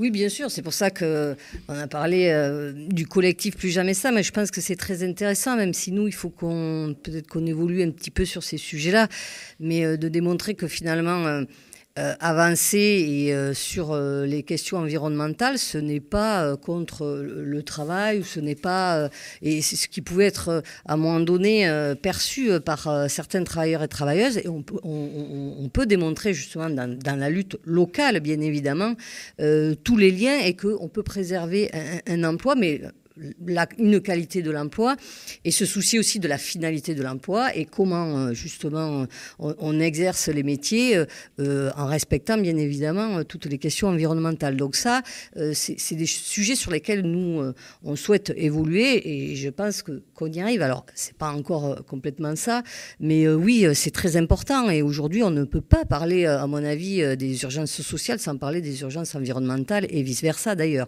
Donc je pense que c'est très important que la CGT puisse travailler justement avec des, organisations environnementales. parce qu'on peut ouvert à ces questions-là? Ils sont ouverts, euh, les, adhérents, euh, oui, mais euh, alors pas toujours, mais justement, c'est à un moment donné, il faut qu'on on puisse démontrer ces choses-là très concrètement, justement. Donc c'est au niveau d'une entreprise qu'on on peut démontrer que, eh bien, on peut aussi faire évoluer le métier, qu'il peut y avoir des, formations, qu'on peut produire différemment, et, et ça, c'est des choses qui doivent être vécues, expérimentées localement. Je pense que c'est très important parce que bon, la théorie, c'est une chose, c'est très bien. Et c'est pour tout pareil. C'est pour ça que je disais que le collectif, euh, c'est très important. Et malheureusement, sur les lieux de travail, ce collectif, on l'a un petit peu pas perdu. Et, et d'ailleurs, c'est pas pour rien. Hein, c'est qu'en face, le patronat, il a mis en place un management très agressif qui a cassé le collectif. Mais euh, le collectif aussi, c'est euh, c'est un peu l'anti-extrême droite aussi, parce que l'extrême droite, c'est quoi? C'est la division, c'est la division des, salariés en fonction de leur origine, en fonction de plein de choses. Et, nous, ce qu'on peut démontrer euh, justement dans l'entreprise, c'est que c'est- l'union, bien sûr, qui, qui fait la force, mais très clairement, c'est dans ces luttes locales, quotidiennes, qu'on peut démontrer que non, ce n'est pas en, baissant les droits des uns qu'on augmente les droits des autres, et que justement, les discriminations, les inégalités, ça ne mène pas du progrès social, mais que par contre, euh, en effet, euh, lorsque tout le monde se, met ensemble et euh, s'organise euh, sans, sans inégalité, sans discrimination, eh bien, on, on arrive justement à avancer, et que ce soit donc sur les, les, les, les, les questions sociales ou les questions environnementales. Mais c'est vrai que je pense que voilà, on, on est, en- on, on est en pleine évolution. C'est le début, très clairement. Et je, je- nous, de toute manière, il va falloir que vraiment euh, on, on ait cette ouverture et sur les questions féministes aussi, parce que sinon, euh, je, pense que ça serait une, une erreur euh, politique de notre part. Colin Champion, les... donnez-nous un peu d'espoir, puisque vous, accordez- vous êtes le jeune de ce plateau, je le dis en rigolant, ça ne me rajeunit pas. Euh, Est-ce que euh, vous avez parlé des mobilisations des lycéens pour défendre les droits des lycéens Est-ce que euh, vous allez à la rencontre des associations écologistes Est-ce que vous allez à la rencontre des syndicats de travailleurs? Est-ce que comment ça, Est-ce que vous, vous allez vers dans cette direction-là Bah évidemment, alors d'abord on fait des, on fait jamais des mobilisations euh, lycéennes uniquement pour défendre les droits des lycéens. Quand on se mobilise, c'est euh, parce qu'il y a euh, une attaque ou qu'on a réussi à convaincre après une campagne et qu'on s'est mobilisé partout.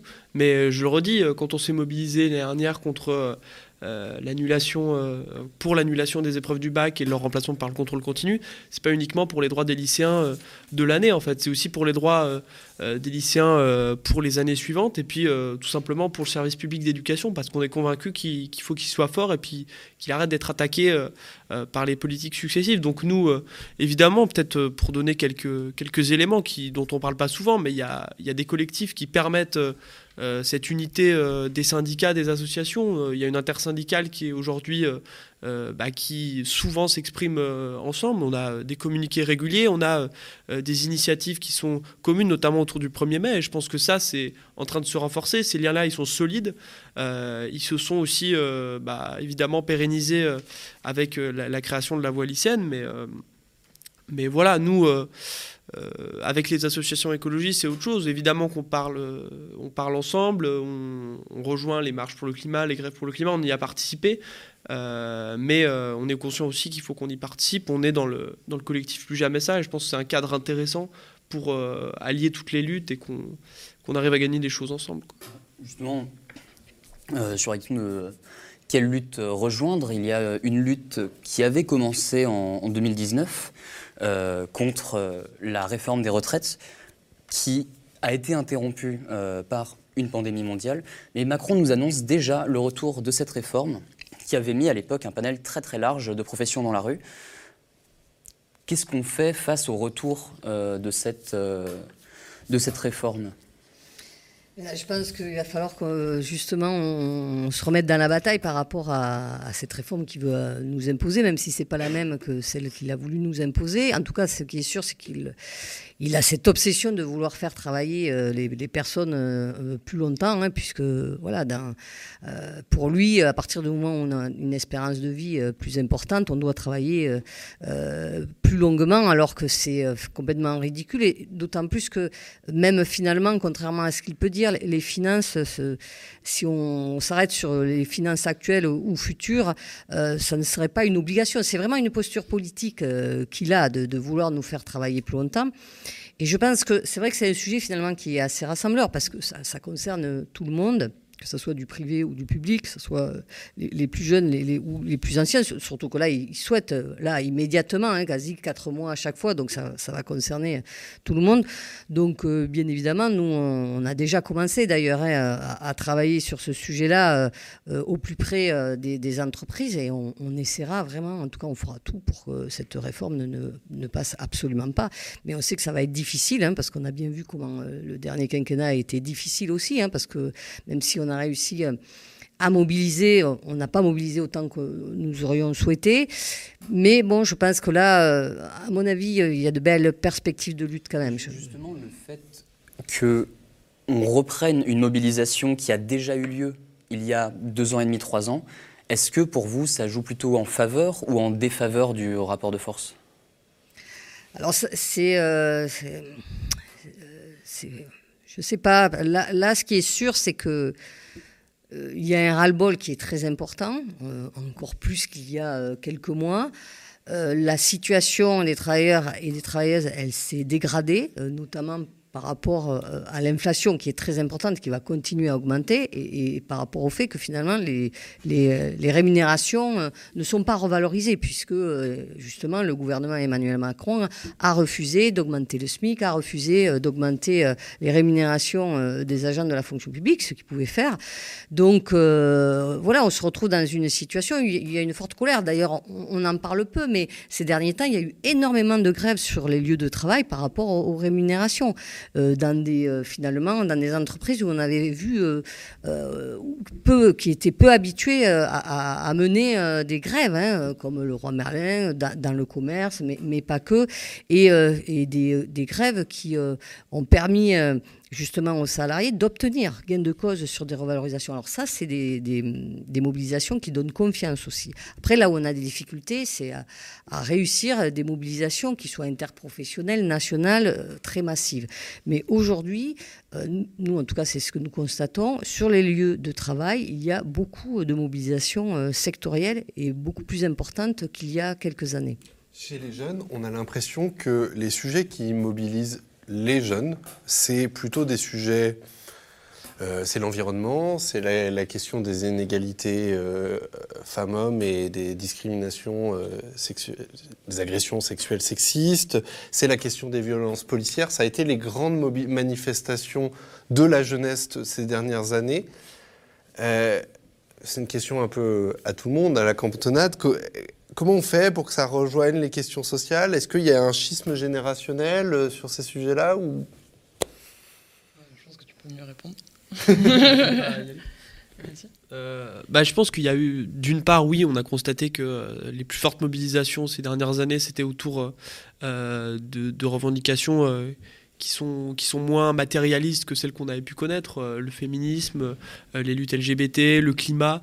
Euh, mais il ne faut pas oublier aussi qu'on euh, a été très mobilisés, je parle euh, surtout du côté lycéen, au moment des Gilets jaunes. Les Gilets jaunes qui réclamaient quand même des mesures sociales d'ampleur. on a été aussi très mobilisés au moment de la réforme du bac et du lycée. Je pense que ça, ça montre que la jeunesse, certes, elle est préoccupée bah, en urgence par ce qui la concerne directement, le climat, le réchauffement climatique, c'est un réel danger pour notre avenir. Euh, pareil, les, revendications qu'on peut porter euh, euh, pour l'égalité des droits, peu importe son genre et son orientation sexuelle, c'est des choses qui touchent directement les gens au quotidien et on a tous les jours des situations de harcèlement, de personnes qui sont touchées dans leur vie au quotidien. Donc évidemment que c'est ça qui mobilise le plus, mais je pense qu'il faut... Alors on a un rôle là-dedans, mais il ne faut pas oublier qu'il n'y a pas que sur ces questions-là qu'on s'est mobilisé on, reste, nous en tout cas, en tant qu'organisation, attachés à ce qu'on on se détourne pas de, du plus concret, c'est-à-dire euh, voilà l'éducation et puis notre, notre lieu d'étude et euh, nos conditions de vie. Peut-être juste simplement pour compléter, je pense aussi que encore une fois c'est euh, à l'échelle nationale qu'on constate ce type justement de schisme, etc. Et quand on zoome et quand on regarde bah, justement plus au niveau local et les luttes sur le terrain, bah, typiquement ce dont on parlait tout à l'heure, là où ça se rejoint très bien, typiquement Amazon, on va être vraiment en contact aussi avec bah, les syndicats à l'intérieur de l'entreprise. la lutte contre le Terminal 4 à Roissy, elle s'est faite aussi main dans la main avec des syndicats. on parle aussi du projet l'après-M à Marseille, un McDonald's qui a été transformé, etc. C'est parti des syndicats. En fait, finalement, sur le terrain, bah, les jeunes, les syndicats, c'est des personnes qui luttent très, pour leur environnement proche et du coup vraiment ensemble. Donc on n'a pas du tout ce, schisme qui serait euh, ah là là, est-ce que vous traitez de la question sociale là ou de l'environnement ou enfin on a vraiment un mélange qui se fait. Euh. Finalement, ce que vous nous dites aussi, c'est qu'il ne faut pas que regarder les grandes luttes nationales et que, que la, solution, elle est peut-être sur une, plein de petites luttes locales. C'est ça l'idée ou c'est l'un plus l'autre, j'imagine mais... Ouais, je pense que la solution, elle est avant tout qu'on arrête de parler de plein de petites luttes locales, justement. Euh, en fait, on, on, voit que ces collectifs, ils commencent, enfin, ils commencent déjà, et ça fait un moment qu'ils s'organisent. Euh, on en a plus de 400 en France. Euh, on a des coalitions qui se créent, des coalitions contre les routes, euh, les projets routiers du coup, des coalitions contre les extensions d'aéroports, des coalitions contre certains projets Amazon, etc. Et au sein de ces coalitions, au sein des collectifs déjà sur le terrain, on a vraiment une forme bah, de mixité sociale, etc. Et on a des liens avec les syndicats. typiquement à Montpellier, contre le projet du lien, on a le collectif Fin du mois, Fin du monde, même combat, qui est de fait en fait une forme de euh, mini plus jamais ça enfin à l'échelle locale et qui marche vraiment bien ensemble ça fait maintenant euh, plus d'un an qu'ils travaillent ensemble et euh, ce mouvement là le but, c'est que ça ne soit plus un mouvement social qui s'ignore. Et en fait, il s'ignore de moins en moins. mardi, là, mardi 26 avril, on a un appel à mobilisation sur le terrain des luttes locales. On a des dizaines d'actions qui vont avoir lieu partout en France, 120 collectifs qui ont signé l'appel. On n'est plus sur plein de petites luttes locales, justement, j'ai l'impression. Et euh, il y a quand même sur la question des luttes, parce que pendant ce quinquennat, il y a eu un grand mouvement, euh, tu en as parlé brièvement, c'est la question des Gilets jaunes. Quels enseignements on en tire? Parce que c'est un mouvement qui, a été presque spontané, où personne ne peut, peut, dire c'est moi, enfin, à part les, ceux qui, les figures qui ont émergé du mouvement des Gilets jaunes, mais que ce soit... Euh, les organisations syndicales, que ce soit les, associations euh, de, toutes sortes. personne ne peut dire c'est moi qui ai, initié ça. Même, j'ai l'impression que beaucoup de structures ont, mis très longtemps à, se, rallier à ce mouvement-là. Euh, ça dit quoi? Ça dit, enfin, déjà, j'imagine que ça dit que les gens ont envie de se mobiliser, mais quelle, quelle conclusion vous en tirez les uns et les autres de euh, ce mouvement social d'ampleur qui n'est sans faire offense à personne, pas de votre fait. Euh, oui, mais je pense que c'est peut-être pas en ces termes aussi qu'il faut euh, aborder les choses, parce que, par exemple, ces mobilisations, elles étaient euh, externe à l'entreprise. Nous, quand même, à la base, on est euh, sur les lieux de travail et c'est bien là qu'on mène euh, le, combat. Hein. Alors, euh, après, pas que là, mais, mais quand même, c'est quand même nous, l'entreprise, et, on essaye, nous, de créer un rapport de force vis-à-vis du patronat, justement, pour, comme je le disais, rééquilibrer la répartition des richesses, mais pas que, pour discuter des conditions de travail, la finalité, comment on produit. Nous, on veut vraiment être décideur dans l'entreprise, ce qui n'est pas encore le cas, mais bon, on se, on se Là, euh, c'est vrai que ce sont des, personnes qui se sont organisées, qui se sont retrouvées euh, souvent sur des ronds-points euh, et qui après, il y a eu euh, différentes revendications. Ce n'était pas non plus euh, euh, uniforme sur tout le territoire. Donc nous, je sais que sur certains endroits, les organisations syndicales ont essayé d'aller à, la rencontre justement de ces personnes-là pour voir si on pouvait s'allier, pour voir comment on, pouvait faire les choses.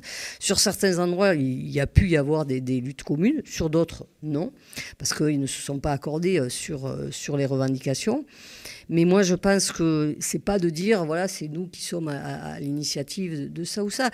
Euh, enfin, je veux dire, euh, je pense que l'essentiel, c'est à un moment donné euh, qu'on puisse se retrouver mais sur des combats communs avec. Mais après, il faut, il faut quand même, je pense, identifier à un moment donné euh, des objectifs sur lesquels on, peut se retrouver aussi. Parce que nous, pour certains, en tout cas, nous, certaines organisations syndicales nous disaient nous, on voilà, on porte pas la même chose que ceux qui sont euh, le, sur le rond-point d'à côté, donc on ne se mobilisera pas euh, avec eux. Ou, ou certains gilets jaunes ont, fait très clairement savoir qu'ils ne voulaient pas du tout lutter avec les organisations syndicales parce qu'ils ils étaient réfractaires, parce qu'ils n'avaient pas confiance. Et, c'était aussi peut-être à un moment donné euh, euh, deux mondes, ça peut paraître surprenant, qui ne se connaissaient pas aussi, parce que comme je le disais tout à l'heure, il y a énormément aujourd'hui de salariés qui sont souvent en situation de précarité, qui ne sont pas syndiqués, qui, exercent dans des entreprises où il n'y a pas de syndicat, et euh, finalement, ils ont une très mauvaise image de l'organisation syndicale parce qu'ils ne la connaissent pas.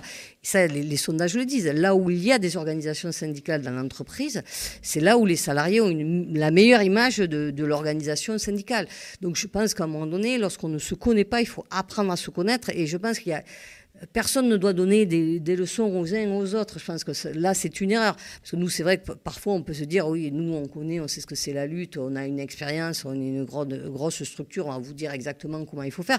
C'est certainement pas comme ça qu'il faut aborder les choses avec, euh, avec des, voilà, des, des mouvements qui, qui peuvent, peuvent être des nouveaux mouvements.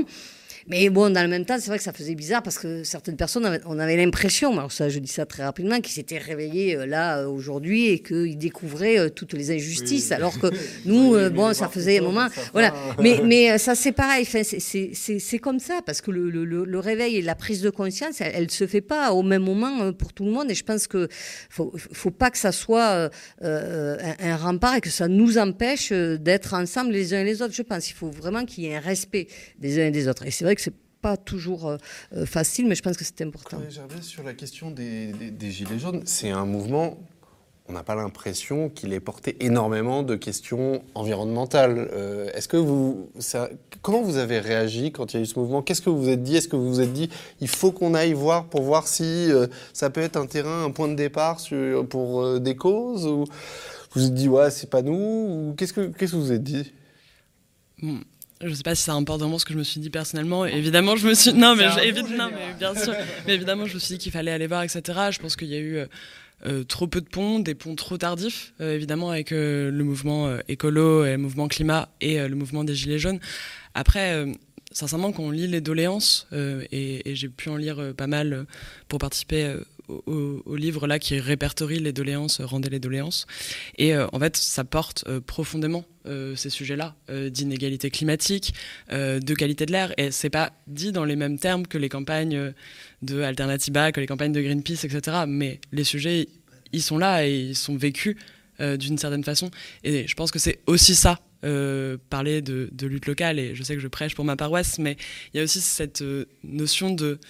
En fait, ça parle à personne euh, des milliers de tonnes de CO2 dans l'air. Ça parle à personne euh, des kilos et des kilos de détritus jetés je ne sais pas où. Par contre, quand on commence à parler vraiment euh, de zones sacrifiées, comme ça peut être le cas dans la vallée de l'Arve, avec une, une sorte de condensation industrielle aux côtés, évidemment, des populations les moins aisées, et bah, là, on, on, commence à parler de quelque chose. Et les doléances des Gilets jaunes, elles parlent de ça.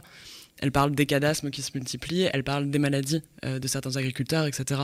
Et en fait, on parle de ça Elle aussi. pose la question des transports. Quelle que soit la réponse et le débat, Évidemment. il y a quand même le, le point de départ de, de, de, de cette mobilisation, c'est les questions des transports. Après, ça évolue notamment vers des enjeux démocratiques, mais ça met au centre du, du débat la question des transports où les, les, les mouvements euh, écologistes ont des, des choses à proposer. Bien sûr, et de la dépendance évidemment aux énergies fossiles qu'il y a derrière ça.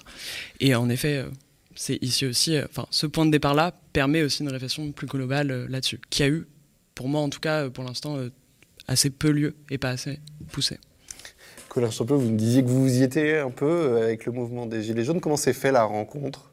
Ouais, bah, moi je pense que là où il y a pu avoir un rejet parce qu'il euh, y a peut-être une méfiance de certains vis-à-vis -vis des organisations euh, un peu traditionnelles, je pense qu'il y a eu aussi d'un autre côté euh, une prise de conscience de à quel point on avait besoin d'organisations euh, qui s'organisent, qui sont structurées euh, pour mener un mouvement, parce qu'on s'est bien rendu compte, pour se défendre face à la répression policière, pour s'organiser euh, quand il y a des camarades qui sont, euh, bah, qui sont réprimés aussi judiciairement, on a besoin des collectifs organisés et qui savent faire là-dedans. Donc je pense qu'il y a eu un peu cette balance-là entre des endroits où il y avait un rejet, où on ne pouvait pas...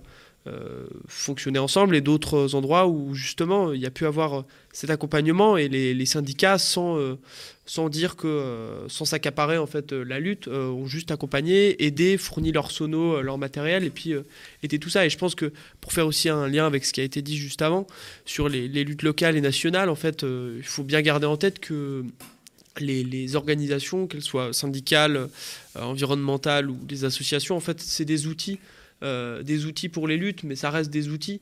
Et ce qui se passe euh, localement, ce qui se passe dans les entreprises, ce qui se passe dans les facs, dans les lycées, euh, c'est ce qu'il y a de plus concret, de plus direct, ce qu'on vit au quotidien. Et c'est là qu'on peut justement agir et sentir que ça, ça marche. Parce que euh, l'outil, l'organisation au niveau national, elle est là pour lancer quelque chose, fournir des outils, du matériel.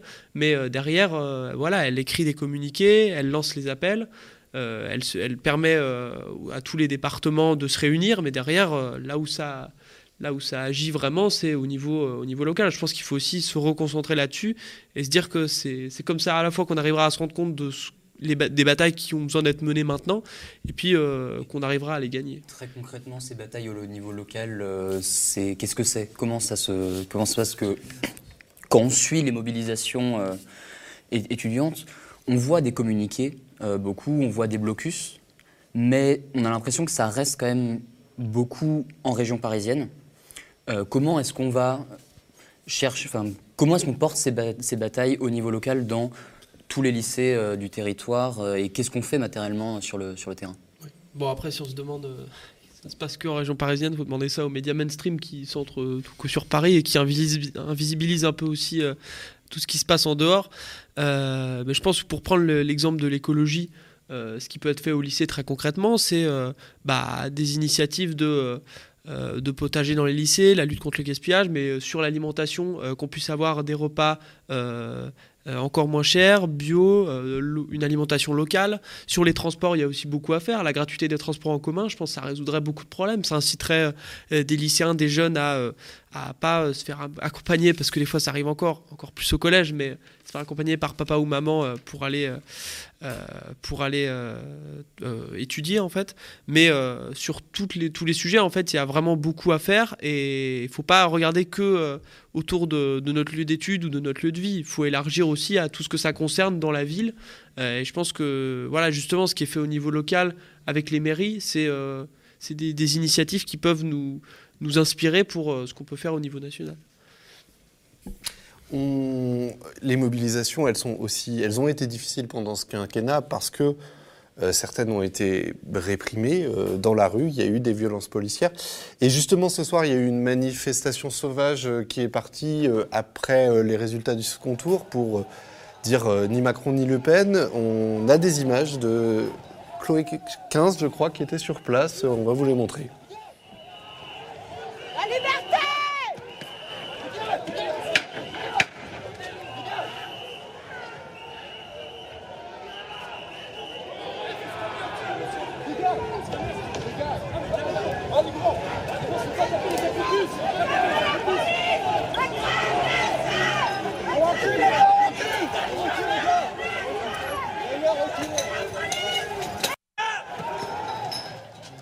on a plusieurs centaines de personnes qui étaient place de la République, euh, qui...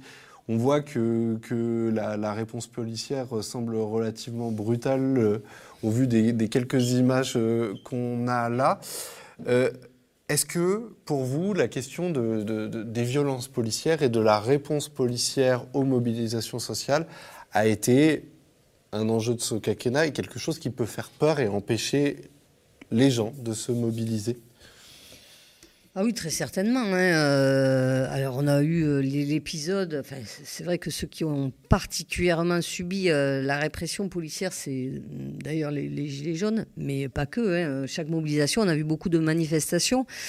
Euh, d'ailleurs, notamment les, les, 1er mai aussi, où euh, ça, ça a très mal euh, fini. Et moi, je connais beaucoup de personnes, finalement, même des militants et militantes, qui ne veulent plus manifester parce que, justement, s'ils ont ou des problèmes de santé ou quoi que ce soit, ou à un moment donné, on avait des militants qui par exemple, pour le 1er mai, venez en famille avec les enfants, ce n'est plus le cas. Et même nous, nous disons euh, à nos camarades, ben, faites attention, venez, mais ne venez pas avec, vos enfants, parce qu'aujourd'hui, on, ne sait plus comment euh, va terminer une manifestation, même si euh, on souhaite manifester de façon tout à fait pacifique. Et ça, je pense que ça... je, trouve que c'est terrible parce que c'est vrai que manifester, c'est quand même un, droit, ça doit le rester. Et dans une démocratie digne de ce nom, il faudrait qu'on puisse pouvoir à nouveau justement manifester en toute sécurité. Et, notamment dans les grandes villes, c'est compliqué. Alors à Paris, c'est vrai que ces dernières années, vraiment, moi, je trouve que c'est une catastrophe parce que et puis, euh, il y, a eu des blessés de, manière euh, irrémédiable, hein, parce que quand on perd un œil ou quand on est amputé, enfin, je veux dire, c'est des choses très graves. Nous, on a demandé, on a, on a même fait des recours hein, pour que les, forces de l'ordre ne puissent plus justement utiliser euh, des armes qui sont quasi létales, hein, comme euh, euh, les, différentes armes et euh, on, a, on a toujours perdu pour l'instant, mais... les fameuses armes à létalité réduite, qui est une très jolie expression parce que létalité réduite, ça veut dire ça tue mais un peu moins. Donc c'est. voilà. mais, mais, moi, c'est quand même déplorable parce que là, voilà, même si on, on, va nous expliquer, oui, mais il y a eu un vote, une élection, oui, mais si, on doit pouvoir manifester notre mécontentement, notre désaccord, notre colère parfois, de manière pacifique, bien évidemment, mais on doit pouvoir le faire et euh, sans, sans, être réprimé de, de cette manière-là, à chaque fois euh, assez euh, violente, ça c'est clair. Colin, les, mouvements lycéens, les mouvements étudiants ont aussi eu droit à leur part de, réponses policières euh, brutales. Vous l'avez vu dans la rue aussi Ah oui, beaucoup. Bah, surtout devant les lycées, quand on a eu euh, euh, des blocages aussi au niveau de la réforme des retraites. Moi, j'ai vu devant mon lycée la police, mais surtout jusqu'à un proviseur en fait qui s'en prenait de ses mains à un lycéen qui tractait devant un lycée. Quoi. On en vient à ça, des, des, l'administration, euh, des euh, directeurs qui se croient tout permis, et une répression qui est sur le terrain, des gens qui vont être blessés, qui vont avoir des, conséquences vraiment irrémédiables toute leur vie, et puis à côté de ça aussi judiciaire, et puis et puis euh, administrative en fait. Nous, on a, moi j'ai vu aussi encore une fois dans mon lycée, euh, le rectorat mobiliser une équipe, euh, les, EMS, des équipes mobiles de sécurité, avec des gens qui viennent faire les gardes du corps devant le bureau du proviseur pour empêcher qu'on aille discuter avec lui. Et, ça, c'est extrêmement grave. et je pense que c'est aussi le, signe que le, pouvoir, et puis particulièrement les, les recteurs, les, les proviseurs, pour ce qu'on constate nous, ont, très peur de, euh, bah, de se confronter à nous. Et on a bien vu que quand on arrive à être des centaines euh, mobilisés dans la cour d'un lycée, devant un lycée, qu'on tient un blocage, parce que ça a beaucoup de sens. Nous, on n'a pas moyen de se faire entendre autrement. C'est pour ça qu'on vient mettre des poubelles devant un lycée et se faire entendre comme ça. Donc, si on nous donne les moyens de nous exprimer autrement, qu'on se fasse entendre réellement, oui, on sera d'accord pour, pour discuter. Mais jusqu'ici, ce qu'on nous a montré, c'est qu'on nous méprisait, que Blanquer refusait de recevoir l'organisation syndicale lycéenne. Donc euh, on prend euh, les moyens qu'on a et je pense qu'on a bien fait euh, jusqu'ici. C'est vrai que finalement, s'il y a un truc qui, sur lequel la convergence s'est faite, c'est sur la répression où chacun est à droite. Je voulais revenir aussi, les, les, mouvements écologistes ont eu droit à presque un traitement de faveur puisqu'il y a eu la cellule Déméter avec... Vous pouvez peut-être nous expliquer Oui, donc la cellule Déméter qui était liée aux ennemis de l'agriculture traditionnelle, donc tout ce qui est agriculture plutôt intensif et du coup soutenu par le, euh, par le syndicat la FNSEA notamment. Euh, bon, bah, dans les marches, je pense qu'on a été un, petit peu épargné, mais je pense que c'est aussi vraiment en lien avec euh, la politique qui, est, qui, a été menée et qui continuera à être menée par le gouvernement Macron, qui est vraiment l'idée de dire qu'on fait climat. On fait une loi climat, on fait les choses qu'il faut, on a décidé de, de, changer. Enfin, à chaque fois, c'est des allocutions à répétition qui, qui disent qu'on va faire. Donc, d'une certaine façon, ces marches-là, elles servent un peu aussi, elles sont là, il y a des rebondissements de com dessus, évidemment, on a entendu à chaque fois.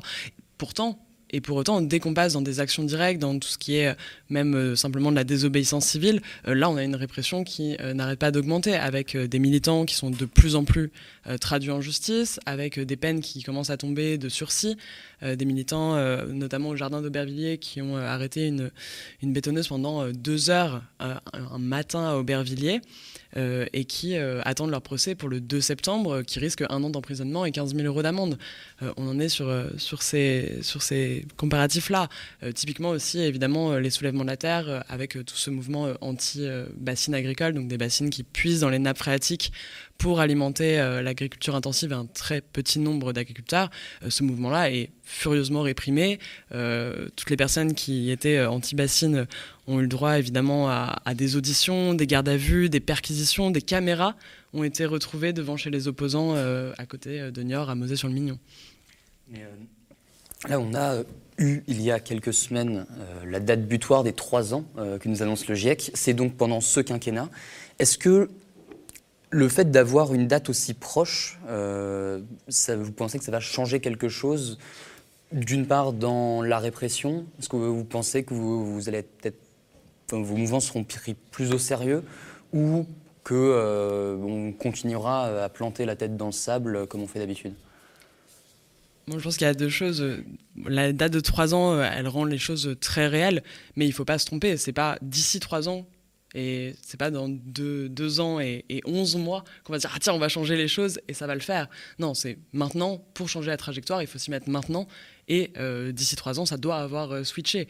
Et d'un autre côté, euh, je pense aussi que c'est justement parce qu'on commence à nous prendre au sérieux qu'on nous réprime parce qu'on remet en cause et on le remet de plus en plus massivement à une échelle de plus en plus nationale. Typiquement, les mobilisations bassines, euh, quand personne n'avait entendu parler des bassines agricoles, euh, il y a encore un an et demi, le sujet était beaucoup moins sur la scène nationale.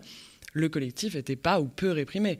Aujourd'hui, euh, quand on arrive à réunir 7000 personnes à Mosée sur le Mignon euh, contre ces projets de bassines et d'accaparement de l'eau, et ben là, tout de suite, la répression augmente. Et c'est parce que, justement, on remet en cause euh, le système qui a derrière euh, ce type de projet-là qu'on est réprimé, je pense. On arrive à la fin de cette émission, mais avant de se quitter, je voudrais faire un, petit, un dernier tour de table. Peut-être chacun à votre tour, vous avez un rendez-vous à nous fixer. C'est quand la prochaine mobilisation? C'est lundi C'est le 1er mai C'est à la rentrée, la fameuse rentrée sociale Je ne sais pas. Euh, Céline Verzelletti, on vous retrouve euh, alors dans plein endroit, parce que comme je l'ai dit, on, est euh, dans beaucoup de, boîtes euh, en lutte et elles n'ont pas cessé, même pendant donc les échéances électorales, notamment pour obtenir des, des augmentations de, rémunération. Mais, mais après, on a donc un rendez-vous où on appelle avec différentes organisations, dont les organisations de jeunesse aussi, donc le 1er mai justement. Et on, espère vraiment être nombreux et nombreuses. Donc c'est sur des, questions sociales. L'a dit, sur euh, les, rémunérations, le pouvoir d'achat, sur euh, l'augmentation euh, donc aussi des minima sociaux, de, de, l'assurance chômage, mais aussi sur l'emploi, le, développement des services publics. mais aussi, donc, on était aussi contre les idées d'extrême droite, bien évidemment, et puis pour la paix, puisque c'est aussi une journée internationale, et quand on voit le, contexte international très inquiétant aussi, c'est important. Et ça serait vraiment bien qu'on se retrouve toutes et tous euh, vraiment dans, un moment, justement, on espère, donc de lutte, mais festif. Donc on, espère bien ne pas être ennuyé euh, par les forces de l'ordre et par un, service qui soit particulièrement agressif. Parce que justement, ça fait plusieurs 1er mai euh, qui se passent difficilement. Parce qu'on a besoin de se retrouver. Et je pense que ça peut être le début d'une forte dynamique aussi. Et c'est vraiment pour la solidarité, la paix. Et c'est quelque chose qui va à l'encontre justement de de, l'extrême droite, de, toutes ces idées-là. Et, je pense que c'est vraiment important et ça doit nous donner de, l'espoir et surtout des perspectives. Et euh, je pense qu'on a, on a besoin de ça, mais moi je reste vraiment euh, très optimiste sur, sur, sur, la suite et l'avenir, même si on sait que ça va pas être facile. Mais justement, il y a, plein de, possibles. Et je trouve que voilà, avec les nouvelles générations aussi, euh, j'ai l'impression que voilà, la, jeunesse, elle, elle, prend à, bras le corps des, des sujets particulièrement importants et même si ça peut paraître sur des, des, mouvements un petit peu différents, mais je trouve qu'elle est là et c'est important et de toute manière c'est bien l'avenir et on l'a vu aussi quand même aux, élections, je trouve la jeunesse est quand même aussi euh, engagée, euh, elle s'est pas trop trompée non plus euh, malgré tout. Chloé Gervier, on l'aura compris, on vous retrouve le 26 pour une journée d'action sur tout le territoire. Et ensuite, quels sont, enfin, tu imagines qu'il n'y aura pas juste, euh, bon, bah, on va se bouger euh, le 26 et puis. Euh, non, évidemment, l'idée c'est vraiment, et ça avait été lancé même avant les résultats de ce second tour, cette journée de mobilisation, de dire que si on veut obtenir des victoires, il va falloir aller les chercher. D'ailleurs, si vous voulez rejoindre une lutte, il y a une carte, notamment des actions qui se dérouleront mardi, que vous pouvez trouver sur le site résistancelocale.org. Et évidemment, ces luttes-là, en fait, c'est des collectifs qui montent en puissance, non seulement parce que des personnes qui qui ont bien vu que les promesses sont pas tenues par le gouvernement Macron les rejoignent, mais aussi parce qu'ils créent des liens avec les syndicats, avec les étudiants, et parce qu'en en fait, il y a des, liens qui se créent à l'échelle locale et des coalitions qui se créent entre ces collectifs-là. Donc on a vraiment une, montée en puissance et les actions vont succéder, euh, avec en septembre typiquement bah, euh, la coalition des luttes contre les projets routiers qui va euh, annoncer aussi une journée d'action. Merci. Colin Champion, le sujet pour lequel vous vous battez en ce moment? Qu'est-ce que que c'est? Moi, je pense que ce sera sur tous les sujets. Euh, je pense que ce qui, s'est passé cette échéance, même si on ne l'a pas attendu pour euh, commencer à se mobiliser et continuer tout ce qu'on faisait, euh, elle nous montre qu'il euh, y a vraiment une nouvelle page de la lutte qui s'ouvre dès aujourd'hui, dès demain, parce que euh, les jeunes, on a vraiment le sentiment, euh, et c'est très fort, euh, avec beaucoup de radicalité, je pense, qu'on s'est fait voler cette élection, parce que quand on voit les résultats des 18-24 ans à l'élection présidentielle, ça montre concrètement que les jeunes, ils se sont dirigés vers des programmes qui traduisaient les revendications écologistes, féministes, égalitaires, anticapitalistes, qui étaient portées euh, par, euh, par certains candidats. Et donc, il euh, y, a, beaucoup d'espoir, je pense. on se dit que l'ennemi, en tout cas l'exécutif qui va être à l'œuvre pendant cinq ans, on le connaît.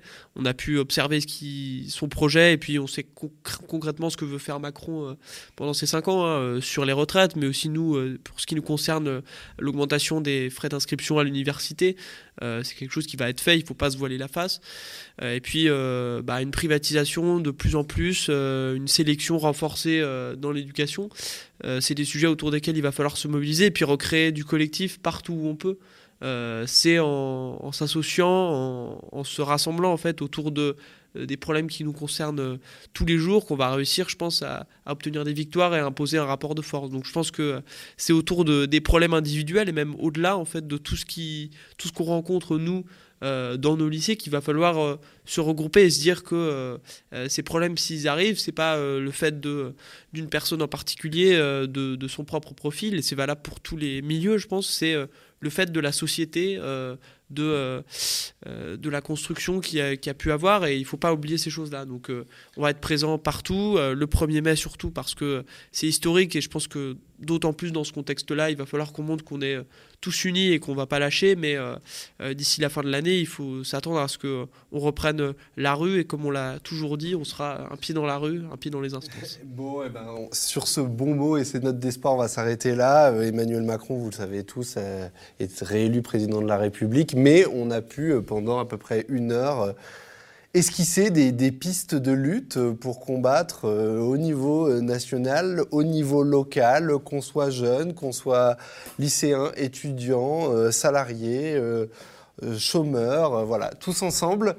bah merci, merci d'être venu, de nous avoir, d'avoir accepté notre invitation. C'était la soirée électorale de la presse indépendante organisée sur le plateau du Média avec Radio Parleur. Merci pour cette coprésentation. Merci. Et puis euh, avec euh, le Bondi Blog, Regard et Street Press. Euh, et le mot de la fin, bien sûr, soutenez la presse indépendante. on a besoin de vous pour continuer à faire entendre des voix un petit peu différentes, notamment dans des jours comme aujourd'hui. Merci. Merci. Radio Parleur, le son de toutes les luttes. Écoutez-nous sur radioparleur.net.